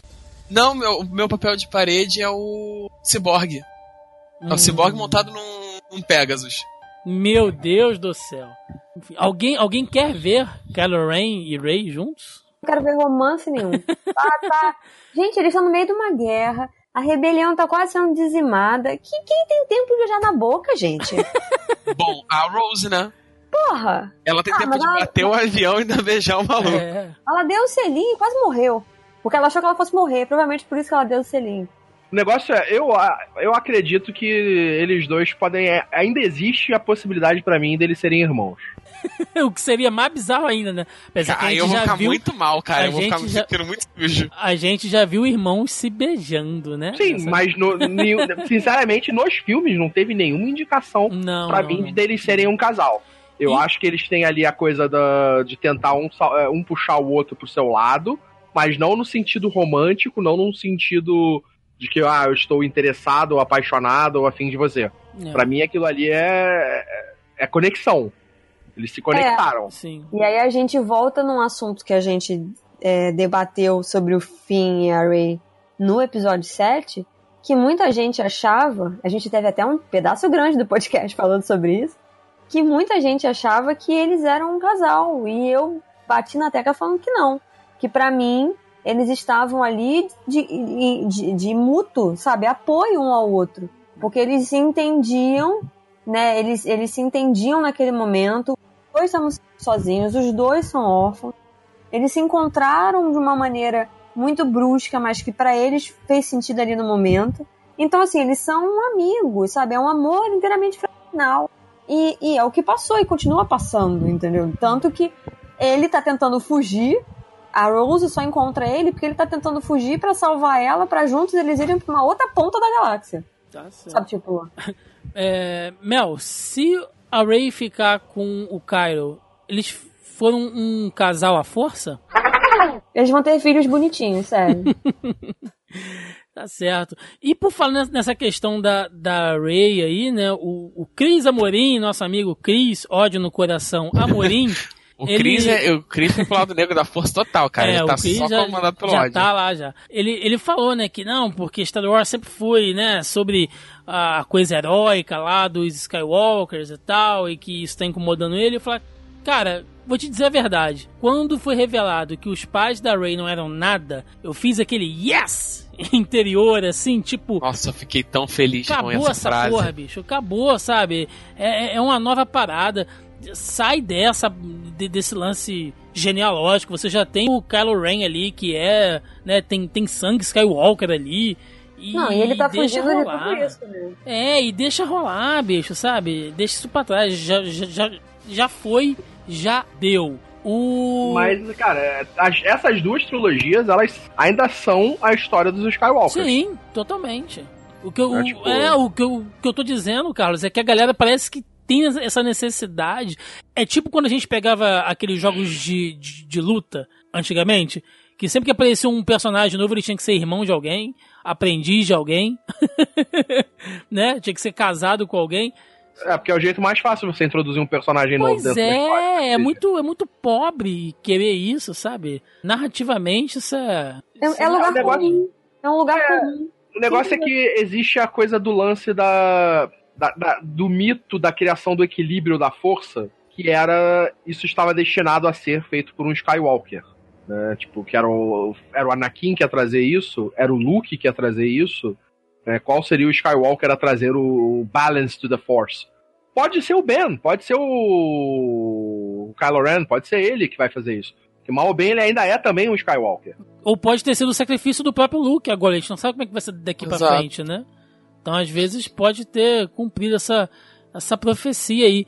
O Diogo Lopes. Pra frente, tudo vai ser diferente. Eu imagino que isso vai ser um sacrifício do Kylo Ren no próximo episódio. Pode ser, O pode ser. Hux vai dar um golpe, vai, vai tomar pra ele a First Order, enquanto o Kylo Ren. Tá muito na cara, Eu né? não- Ele olha com vejo. cara de ranço pra ele. Eu, tipo, eu acho que o puta. Hux. É, o Hux. Na Hux- próxima, eu te dou, eu te dou uma Armitage Hux.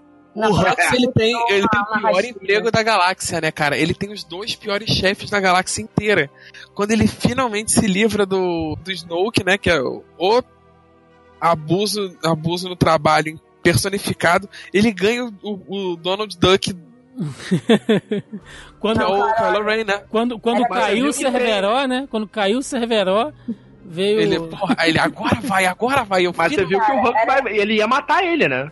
Ele, Sim. ele pegou a meter a mão na arma assim. Quando ele viu ele se mexendo, ele ele, vai parar esse, ele, vai, ele vai parar esse blaster. Eu vou me fuder, é melhor deixar quieto. Deixa pra lá. Cara, era melhor ter ficado na Romênia cuidando de dragões. E o Diogão, né? Nosso amigo Diogo Lopes, né? Ele dá uma reclamada aqui que ele não gostou de ver os personagens deixados de lado, né? R2D2, Chewbacca e tal. É, Diogo, esses personagens moram nos nossos corações, bicho, mas.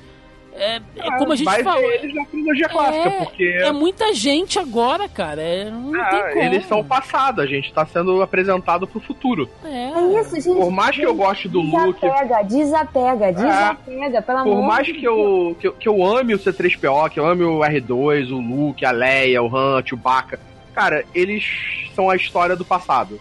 Agora a gente tá vendo a história da Rey, a história do Poe, a história do, do Finn, a história do Kylo. Esses são os personagens que a gente tá acompanhando agora. O, o Android não é mais o R2, é o BB-8. Então, tipo, por mais que eu goste desses personagens, eu tenho que aceitar que não, cara. Agora a gente já tá numa próxima fase. E vamos, e vamos dar chance para as coisas chegarem na gente, porque pode ser que né, vinha mais coisa bacana. Vamos deixar esse ranço de lado, né? E, e- e abrir o coração aí, porque tudo que apareceu até hoje, todos esses personagens que a gente ama aí, é, a gente aprendeu a gostar deles. Então vamos né, dar margem para gostar de outros também e aumentar aí esse, esse panteão, esse panteão carismático de personagens de Star Wars. Então é isso, gente. Acho que a gente respondeu a maioria das, das críticas, das, das reclamações comuns aqui. É, No mais, galera, desapega. é, Desapega, sabe? Vende, vende sua memória no OLX. Faz qualquer coisa, porque isso é uma era nova. E se você não tá afim de ver isso, então fica com, as- com os filmes clássicos de Star Wars e seja feliz. É, cara, você tem todo o direito de não gostar do filme, mas assim, não fique com raiva de quem gostou. Você tem todo o direito do mundo de ter todas as críticas. Eu acho que muitas das críticas que a galera tá fazendo são válidas. Tem coisas ali que realmente o roteiro não é nenhuma obra-prima, tá? Tem vários alguns pontos que podem ter, deveriam ter sido melhor trabalhado. Tem algum sim, Umas é. A gente não tá dizendo que o coisas- filme é, é perfeito, O filme entendeu? não é perfeito, tal. Ele não, Não, é, ele não é melhor que todos os outros que é. já vieram antes. É, Cara, só que pra assim, aquilo, não existe filme perfeito. Não existe É, É, filme perfeito. é. você também não precisa ficar com raiva de quem gostou do filme. Você não gostou, E outra coisa, o que eu- acontece. o que eu- gostei do set e tá vivo, cara, O relaxa. que, eu, o, o que eu vi muita gente falar aqui nas suas críticas e reclamações, eu hoje dei uma rodada aqui no- nos principais canais que eu sigo e tal, e geralmente, ah, eu vou botar, sei lá, vou chutar aqui 90% das pessoas que não gostaram começam dizendo coisas tipo: Bom, não era o que eu esperava.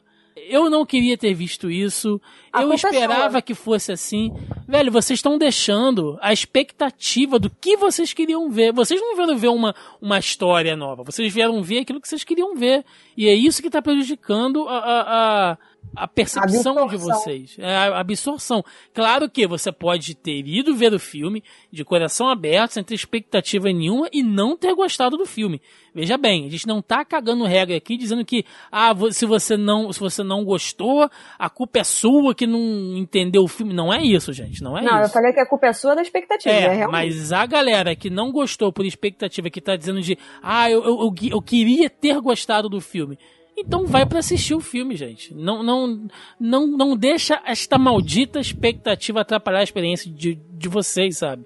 Hype é legal, é bacana e tal, mas não vai já com o roteiro pronto na sua cabeça do que tem que acontecer, das teorias de que o pai da Rey vai ser o, sei lá, que a Rey é filha do Palpatine Obi-Wan. com o Do Boba Obi-Wan. Fett, O né? Ela, do Obi-Wan. ela é filha do Palpatine com Boba Fett, né? Pra ser um negócio assim bem bem psicodélico. Não, às vezes não é nada, gente. Sabe, não tem Grey Jedi, não tem nada disso.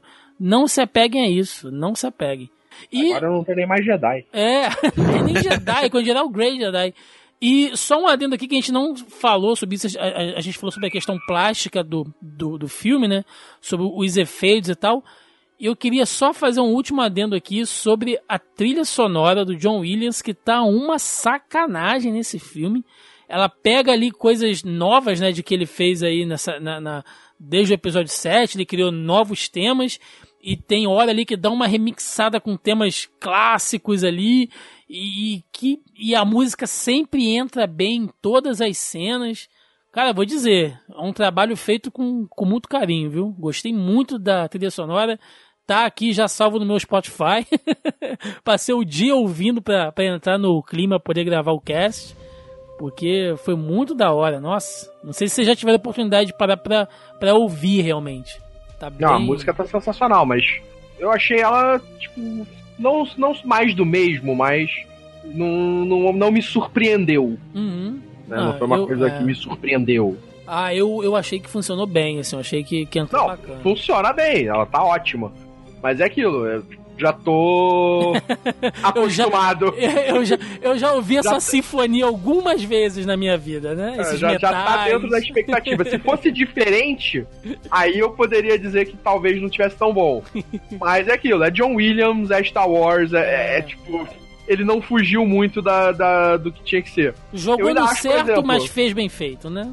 Eu ainda acho, por exemplo, uma das coisas mais diferentes de, de Star Wars de- no, no quesito de música do John Williams, você tem no episódio 1, que é o Duel of the Fates. Eu acho que é, pra mim, uma das melhores músicas mesmo de Star Wars, e é a mais diferente. Então é isso, gente. Vamos lá, vamos pro nosso encerramento. Vambora! Jingle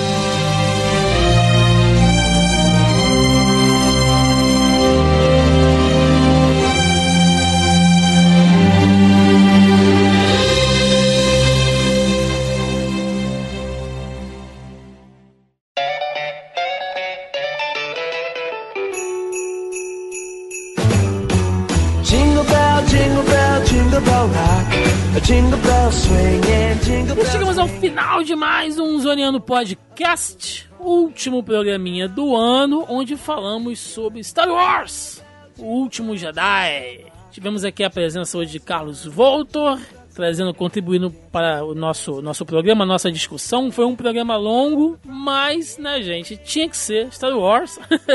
Não poderia ser diferente. Eu quero agradecer a todo mundo aí que participou, deixou mensagem lá no, lá no grupelho. É, quem não conseguiu comentar no grupo, mas veio me mandar inbox, ó, não deixa de falar disso aqui, né, e tal. Agradecer a galera que gostou e que não gostou também, mas que contribuiu com argumentos, né, que isso é sempre importante, isso enriquece, né, nosso, nosso debate aqui, o nosso programa, a nossa pré-pauta. Foi um programa bacana da gente gravar. Gostaria de pedir desculpas a todo mundo, cara, que veio pedir pra participar hoje. Esse programa bateu o recorde de pessoas que vieram, que vieram pedir pra participar. Gostaria de pedir Tá achando que é assim, né? Eu queria pedir desculpa, gente, porque a gente tá aqui num clima mega enrolado. Eu tô com material da CCXP até o talo pra começar a soltar. Tem coisa aqui que eu posso soltar mais pra frente, mas tem coisa que vai ficar velha. Então, é, precisa soltar logo.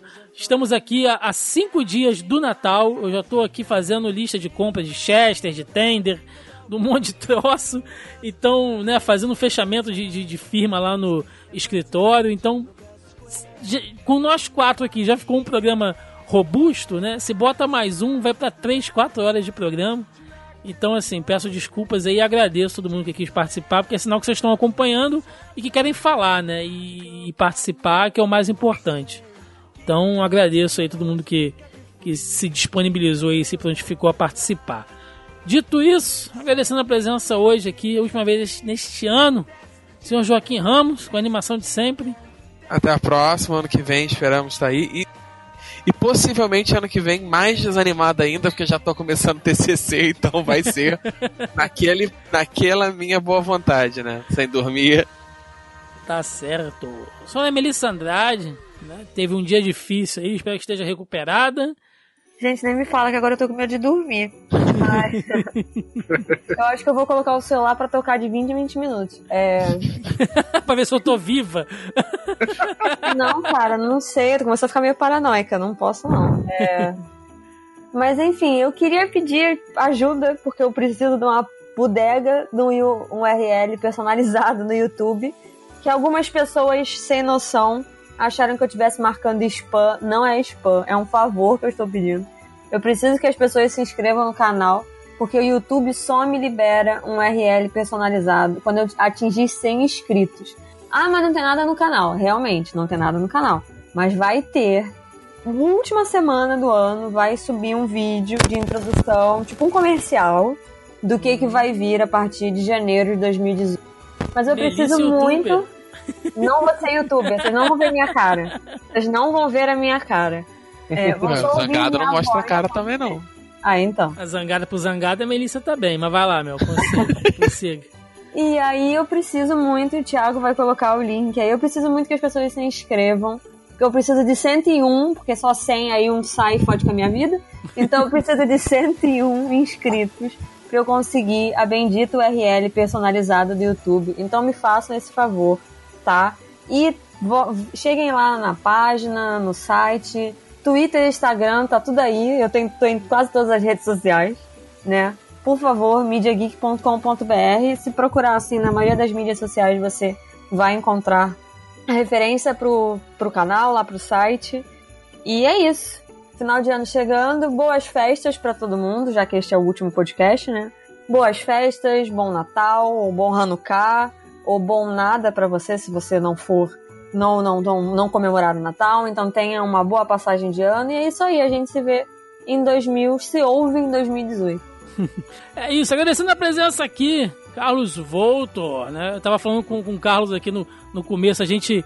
é, eu tenho o Carlos adicionado aqui um tempão, agora finalmente convidamos ele aí a participar com a gente, cara. Muito obrigado, a hora tá avançada eu sei que. É, eu, eu- eu sei que você está aqui no seu, no seu sexto evento, né? De uma agenda de 480 sobre Star Wars. Agradeço muito aí com essa participação. Espero que você tenha gostado. E fica o convite aí pra você voltar aqui pra falar com a gente mais vezes. Valeu aí pelo convite. Só chamar, a gente podendo, tendo horário, a gente participa. sem problema. E a galera tá, E- te encontra por onde agora? Você tem tanto É. lugar, cara. É, nas redes sociais é Carlos Voltor, todas elas, arroba Carlos Voltor no Twitter, Instagram, é só, só seguir lá. E no YouTube o canal Voltorama, falo sobre filmes, séries, quadrinhos. Eu tô com um tempo parado agora, porque eu tô produzindo um longa-metragem, então meio que eu não tô conseguindo dar conta de fazer tudo. Mas agora pro final do ano eu vou começar a voltar. Né? Semana que vem tá saindo já vídeo novo, eu vou começar a, a voltar a produzir pro canal. Gente, é isso. Último programa do ano. Muito obrigado a todo mundo que acompanhou a gente ao longo deste 2017. Foi um ano bem bacana pra gente, a gente cresceu bastante nesse, nesse ano. Fe- Estamos fechando com alguns milagres de Natal, algumas metas batidas. Consertamos o feed do podcast, eu já falei isso na edição passada, graças ao Leandro, Leandro Fianri. Muito obrigado, cara, pelo todo o help que você deu pra gente. E também o Leandro ajudou a gente a nos estabelecermos lá no iTunes dessa vez, tudo bonitinho, tem a capinha do podcast, tem a logo do podcast, estamos lá, coisa, já tá devendo isso um tempão, mas tá aí, ó, fechamos o ano com essas metas batidas, tá bom, gente? Agradecer todo mundo aí que ouviu só um programa, todos vocês que entraram no grupo esse ano, muito obrigado de verdade. Espero que vocês tenham gostado. É, a gente vai dar uma pausa agora, esse é o último programa do ano. A gente deve estar voltando lá para pro, os meados ou final de janeiro, né, para dar uma descansada, né, para dar tempo de queimar todas as rabanadas que a gente vai comer aí. Falem com você. Thiago, o Thiago precisa dormir pelo menos uma semana no ano. Nada, velho. Estaremos com outros projetos aqui. Eu já andei conversando com algumas pessoas. A gente vai aproveitar, talvez, se eu conseguir, eu vou dar aquela remodelada no site que tá precisando também. O trabalho o não para. É tipo minha avó, entendeu? Se ele ficar parado, ele fica doente. Não consigo, bicho. Não consigo ficar parado nunca. mas tem muita coisa bacana aí. Mas o podcast em si a gente vai dar, vai dar essa descansada para voltar em 2018 com todo o gás. Fiquem ligados no, no grupo, porque a gente ainda vai estar jogando conteúdo lá. E em breve vamos abrir aí a nossa agenda de sugestões aí para 2018 para novos temas, gente. Então é isso.